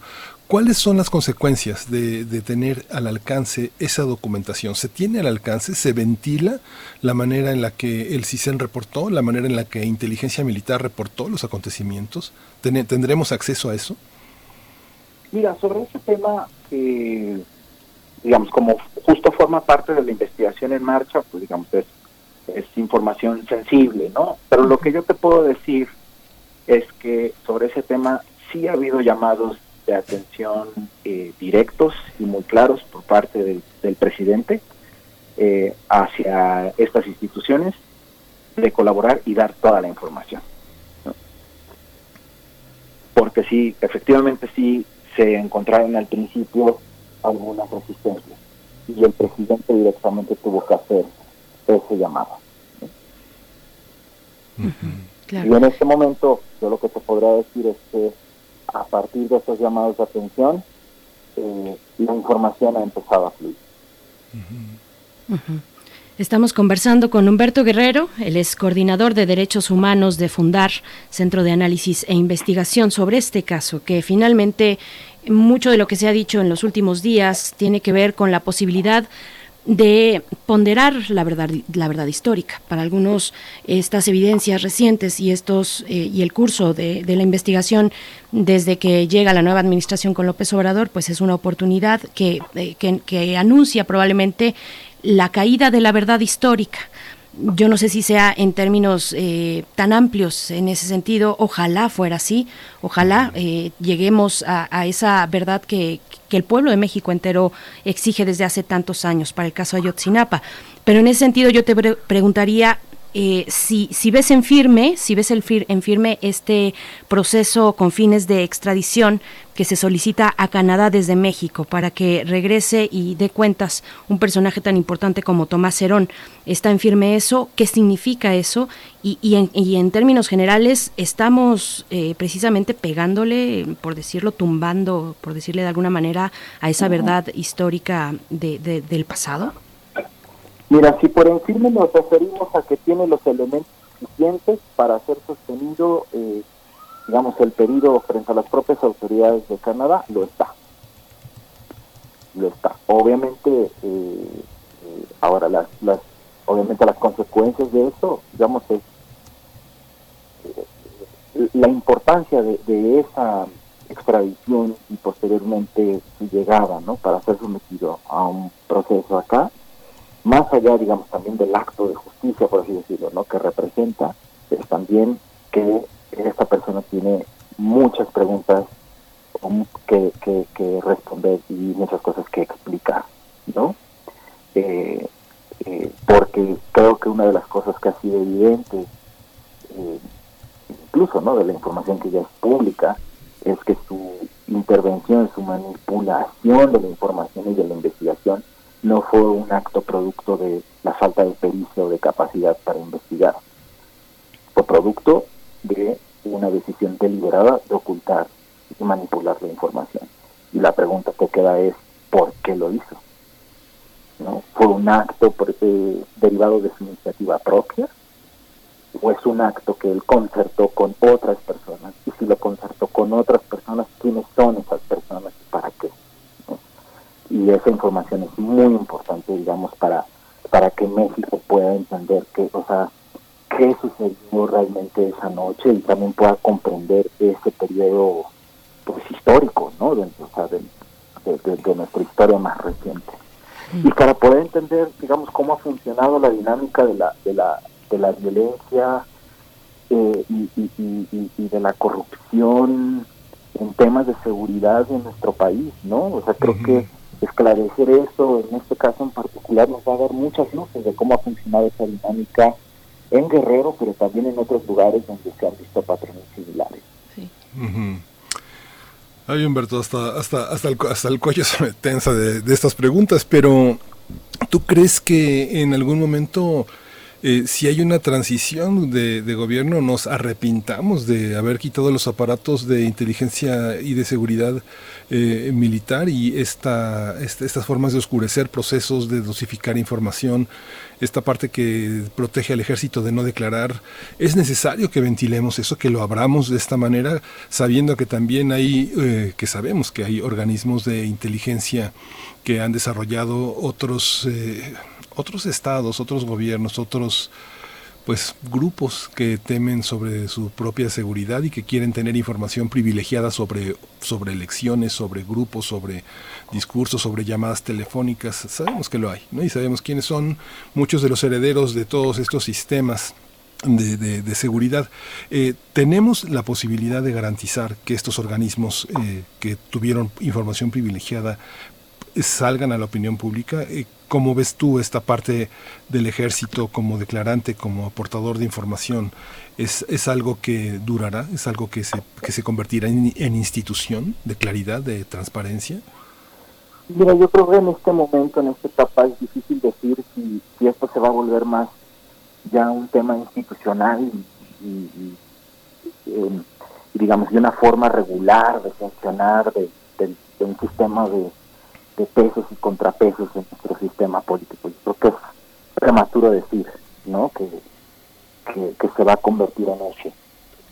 Em, pero yo creo que, eh, aunque sea en un caso particular, es importante hacerlo y no creo que nos vayamos a arrepentir.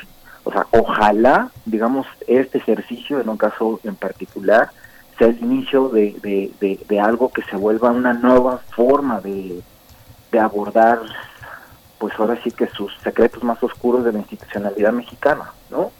Ojalá, yo, yo espero que así sea, pero, pero en este momento yo creo que es prematuro decir si es algo que se va a volver eh, parte de la institucionalidad.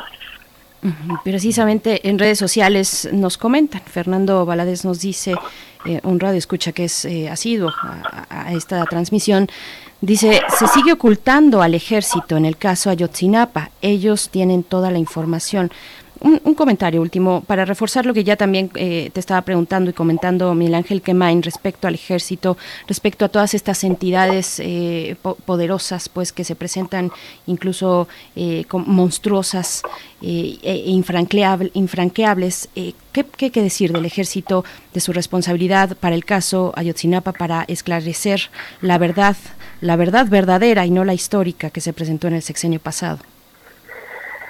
Sobre ese tema, digamos, yo creo que la gran prueba de fuego va a estar, digamos, en, lo que ha anunciado el, fiscal especial para el caso eh, sobre nuevas o, posibles nuevas solicitudes de aprehensión de funcionarios que irían más allá del ámbito municipal. ¿no?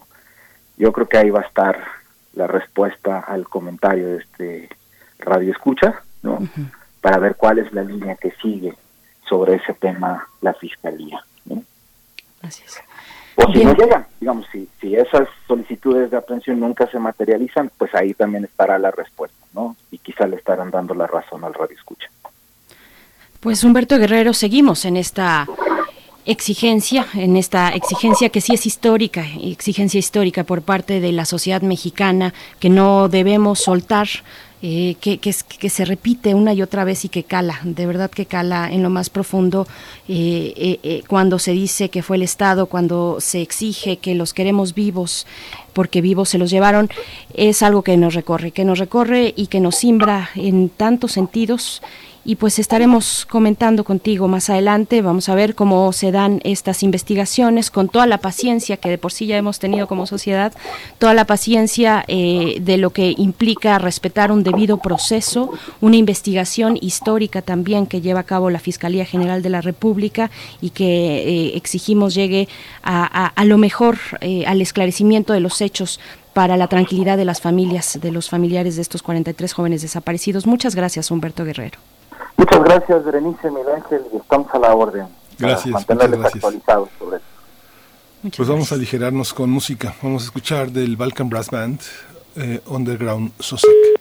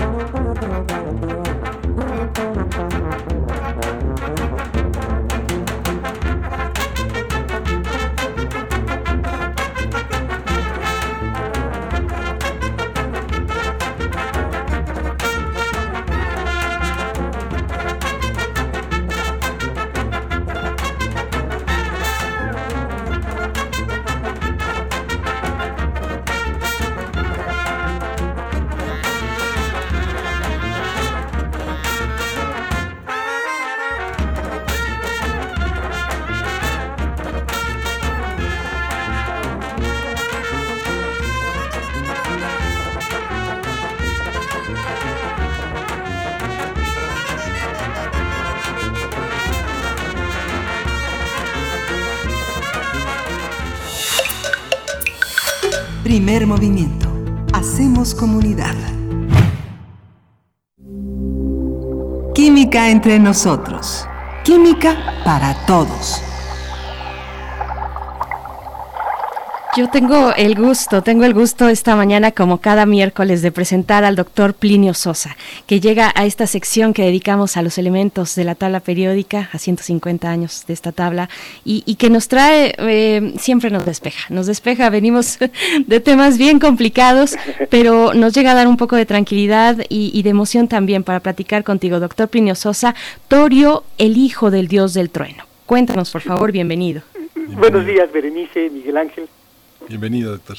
El torio es un metal blando de color plateado. En la tabla periódica se encuentra dos casillas antes del uranio, en el segundo renglón del bloque F, que es el que corresponde al grupo de los actinoides. Es el tercer elemento natural más pesado, y los otros dos son sus dos siguientes vecinos, el protactinio y el uranio. En la Tierra, el torio es un elemento casi tan abundante como el plomo, es bastante abundante inclusive es más abundante que el uranio y que muchos otros elementos. Se encuentra, se le encuentra formando parte de algunos compuestos en minerales como la monacita, la torita, la torianita. ¿sí? Fue descubierto en 1829 por el médico químico John Jacob Berzelius. Lo llamó así en honor a Thor, el dios del trueno de la mitología nórdica. Ya antes Berzelius había tratado de ponerle este nombre a otro elemento, pero resultó que no era un nuevo elemento, era itrio, que ya había sido descubierto desde el siglo XVIII. Se ve que le gustaba el nombre porque en cuanto tuvo la oportunidad, lo volvió a utilizar. El torio, como el resto de los actinoides, es un elemento radioactivo. La reactividad de alguna manera es el resultado de la competencia que se da entre dos tipos de fuerzas, la electromagnética y la nuclear fuerte. A ver si me puedo dar a entender. Los átomos, los iones y las moléculas tienen una naturaleza eléctrica, es decir, partes positivas, que son los núcleos, y partes negativas, que son los electrones. Los núcleos contienen protones y neutrones, pero los protones no deberían de poder estar juntos en un espacio tan reducido, porque los protones son positivos y las cargas iguales se repelen. Aquí es donde entran las fuerzas nucleares. Son las fuerzas más intensas conocidas en la naturaleza. Son fuerzas únicamente de atracción, es decir, no hay repulsión como en el caso de las fuerzas electromagnéticas y actúan tanto sobre los protones como sobre los neutrones. Por lo tanto, todos se atraen, protón con protón, protón con neutrón, neutrón con neutrón.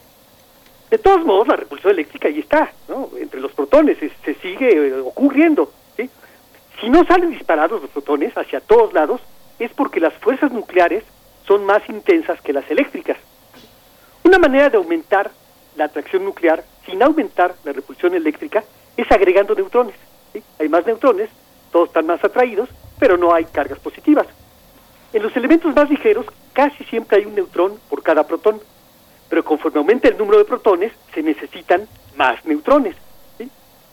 Llega un momento en el que la repulsión eléctrica supera a la atracción nuclear. Los núcleos no son suficientemente estables y se rompen, o mejor dicho, decaen a núcleos más ligeros que sí sean estables. En otras palabras, si la atracción nuclear es mayor que la repulsión eléctrica, el núcleo es estable. Pero si es al revés, si la repulsión eléctrica le gana a la atracción nuclear, el núcleo no va a ser estable. El torio ya tiene 90 protones, son muchísimos, ¿sí? y entonces ya es radioactivo. ¿sí? Pero no muy radioactivo, decae muy lentamente. Tarda 14 mil millones de años, más o menos la edad del universo, en que una cierta cantidad de torio disminuya a la mitad. Entonces, eh, no, no se nota, durante mucho tiempo no se notó que el torio era radioactivo. Bueno, por ser tan abundante y decaer tan lentamente, tiene bastantes usos. En los mantos o telas de las lámparas para acampar, eh, si las, las han visto, tiene una telita. Bueno, esa telita contiene torio y hace que brille más, sobre todo la parte blanca, la luz blanca. Eh, como recubrimiento de los alambres de tungsteno, tanto en lámparas incandescentes como en equipos electrónicos, en lentes de alta calidad por- de- para instrumentos de precisión por sus propiedades ópticas. El torio es, por supuesto, una posible fuente de energía nuclear, dado que es más abundante que el uranio y que tiene, eh, hay, hay modo de sacar energía de allí.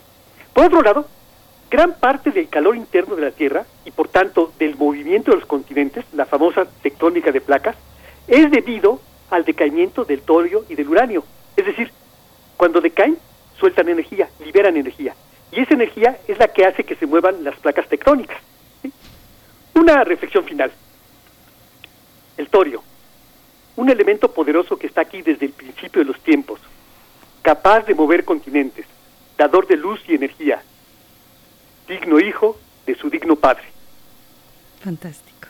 Fantástico. Querido Plinio Sosa, la química explicándonos los secretos de los dioses. Exacto. De los dioses y de los superhéroes, porque la semana pasada ya hablábamos, nos comentaba sobre el Krypton, así es que esto podría ser una subsección de, de la que ya tenemos de la tabla periódica, pues eh, una, una compilación de, de los secretos de los dioses a través de, la, de la, develados por la química, ¿no? La química en los cómics. La química en los cómics, también no, fantástico. Uf, la química de los cómics y de los superhéroes. Bueno, ya, ya me emocioné, hay que hacer un especial de eso, querido Plinio Claro. Sosa. Pues te agradecemos muchísimo. Eh, están tus redes sociales, bueno, tu cuenta de Twitter, eh, siempre la comentamos eh, para que te puedan seguir, arroba Pliniux con X al final, ahí te pueden encontrar y, y bueno, mm, mm, contigo nos, nos escuchamos el próximo miércoles, como siempre con mucho gusto, querido, querido Plinio Sosa, muchas gracias. Sí, Bere, muchas gracias. Muchas Nos gracias, hoy Hasta noche. pronto. Miguel Ángel, hasta luego. Hasta pronto. Pues ya se nos acabó uh, esta, esta edición de Primer Movimiento. Eh, quería hacer una breve recomendación porque, bueno, teatro, el Teatro de la Capilla, eh, que estaba, eh, bueno, que sigue estando en Madrid, número 13, ahí en Coyoacán, ha implementado toda una programación eh, hasta agosto en línea. Y cuando nos íbamos de, ya nos alejábamos de nuestra cabina ahí en Radio UNAM, hubo una obra que se suspendió, que fue El Ejecutor 14, ¿te acuerdas, Ujú. Berenice? Dirigida por David Salmón y que es una obra muy muy muy interesante es un monólogo eh, que vale vale mucho eh, la atención. Ejecutor 14 está hoy en línea vía Zoom a través de esta plataforma. Va a tener cuatro funciones del 15, 22, 29 de julio y el 5 de agosto. Entonces, bueno, uno elige el precio, ¿no? Si uno se quiere sentar hasta delante de la pantalla o hasta atrás de la pantalla, paga unos 100 o 200 pesos y ah, vale mucho la pena acercarse. Hoy es eh, teatrodelacapilla.com, el espacio a través del que uno puede acceder y mañana, mañana jueves, está la Casa 11, un trabajo que eh, de, de dramaturgia y dirección de Emilio Cuen y Aragón es mucho es muy muy fascinante este conjunto de actores que están en línea en distintos cuadritos en la pantalla. También está vía Zoom. Así que acérquese a estas expresiones que hacen que el teatro no se muera. Ha dado una respuesta increíble la manera de aproximarse a las artes escénicas pues como pocas artes francamente era de las que se esperaba más crisis y es una de las que mejor ha respondido Berenice Por supuesto. Bueno, pues ahí está la invitación. Eh, solamente decir que con, con esto, de verdad que se abren las posibilidades, porque se están dando, se están llevando a cabo muchos festivales, no solamente en, nuestro país, sino justo eso, la posibilidad de ver lo que se ve y se proyecta en otros países ahora de manera virtual por, por cuestiones de pandemia, pues podemos tener acceso a esos, a esos eventos y festivales. Eh, ya, ya iremos dando cuenta, nos tenemos que despedir ya por el momento. Nos vamos a despedir con música, algo que está a cargo del grupo, es un proyecto musical y gráfico también que se formó en la Facultad de Artes de Valencia en 2018, se llaman Lisa Sinson eh, haciendo, emulando el nombre de Lisa Simpson, es una banda de chicas. Ellas mismas se definen como eh, un estilo punky pop y pues lo que vamos a escuchar se titula Atasco. Con, con, esto nos despedimos. Gracias a todo el equipo de Primer Movimiento y a ustedes, Radio Escuchas queridos, por su presencia aquí en Radio UNAM. Nos encontramos mañana a las 7 de la mañana. Hasta mañana. Esto fue Primer Movimiento. El mundo desde la universidad.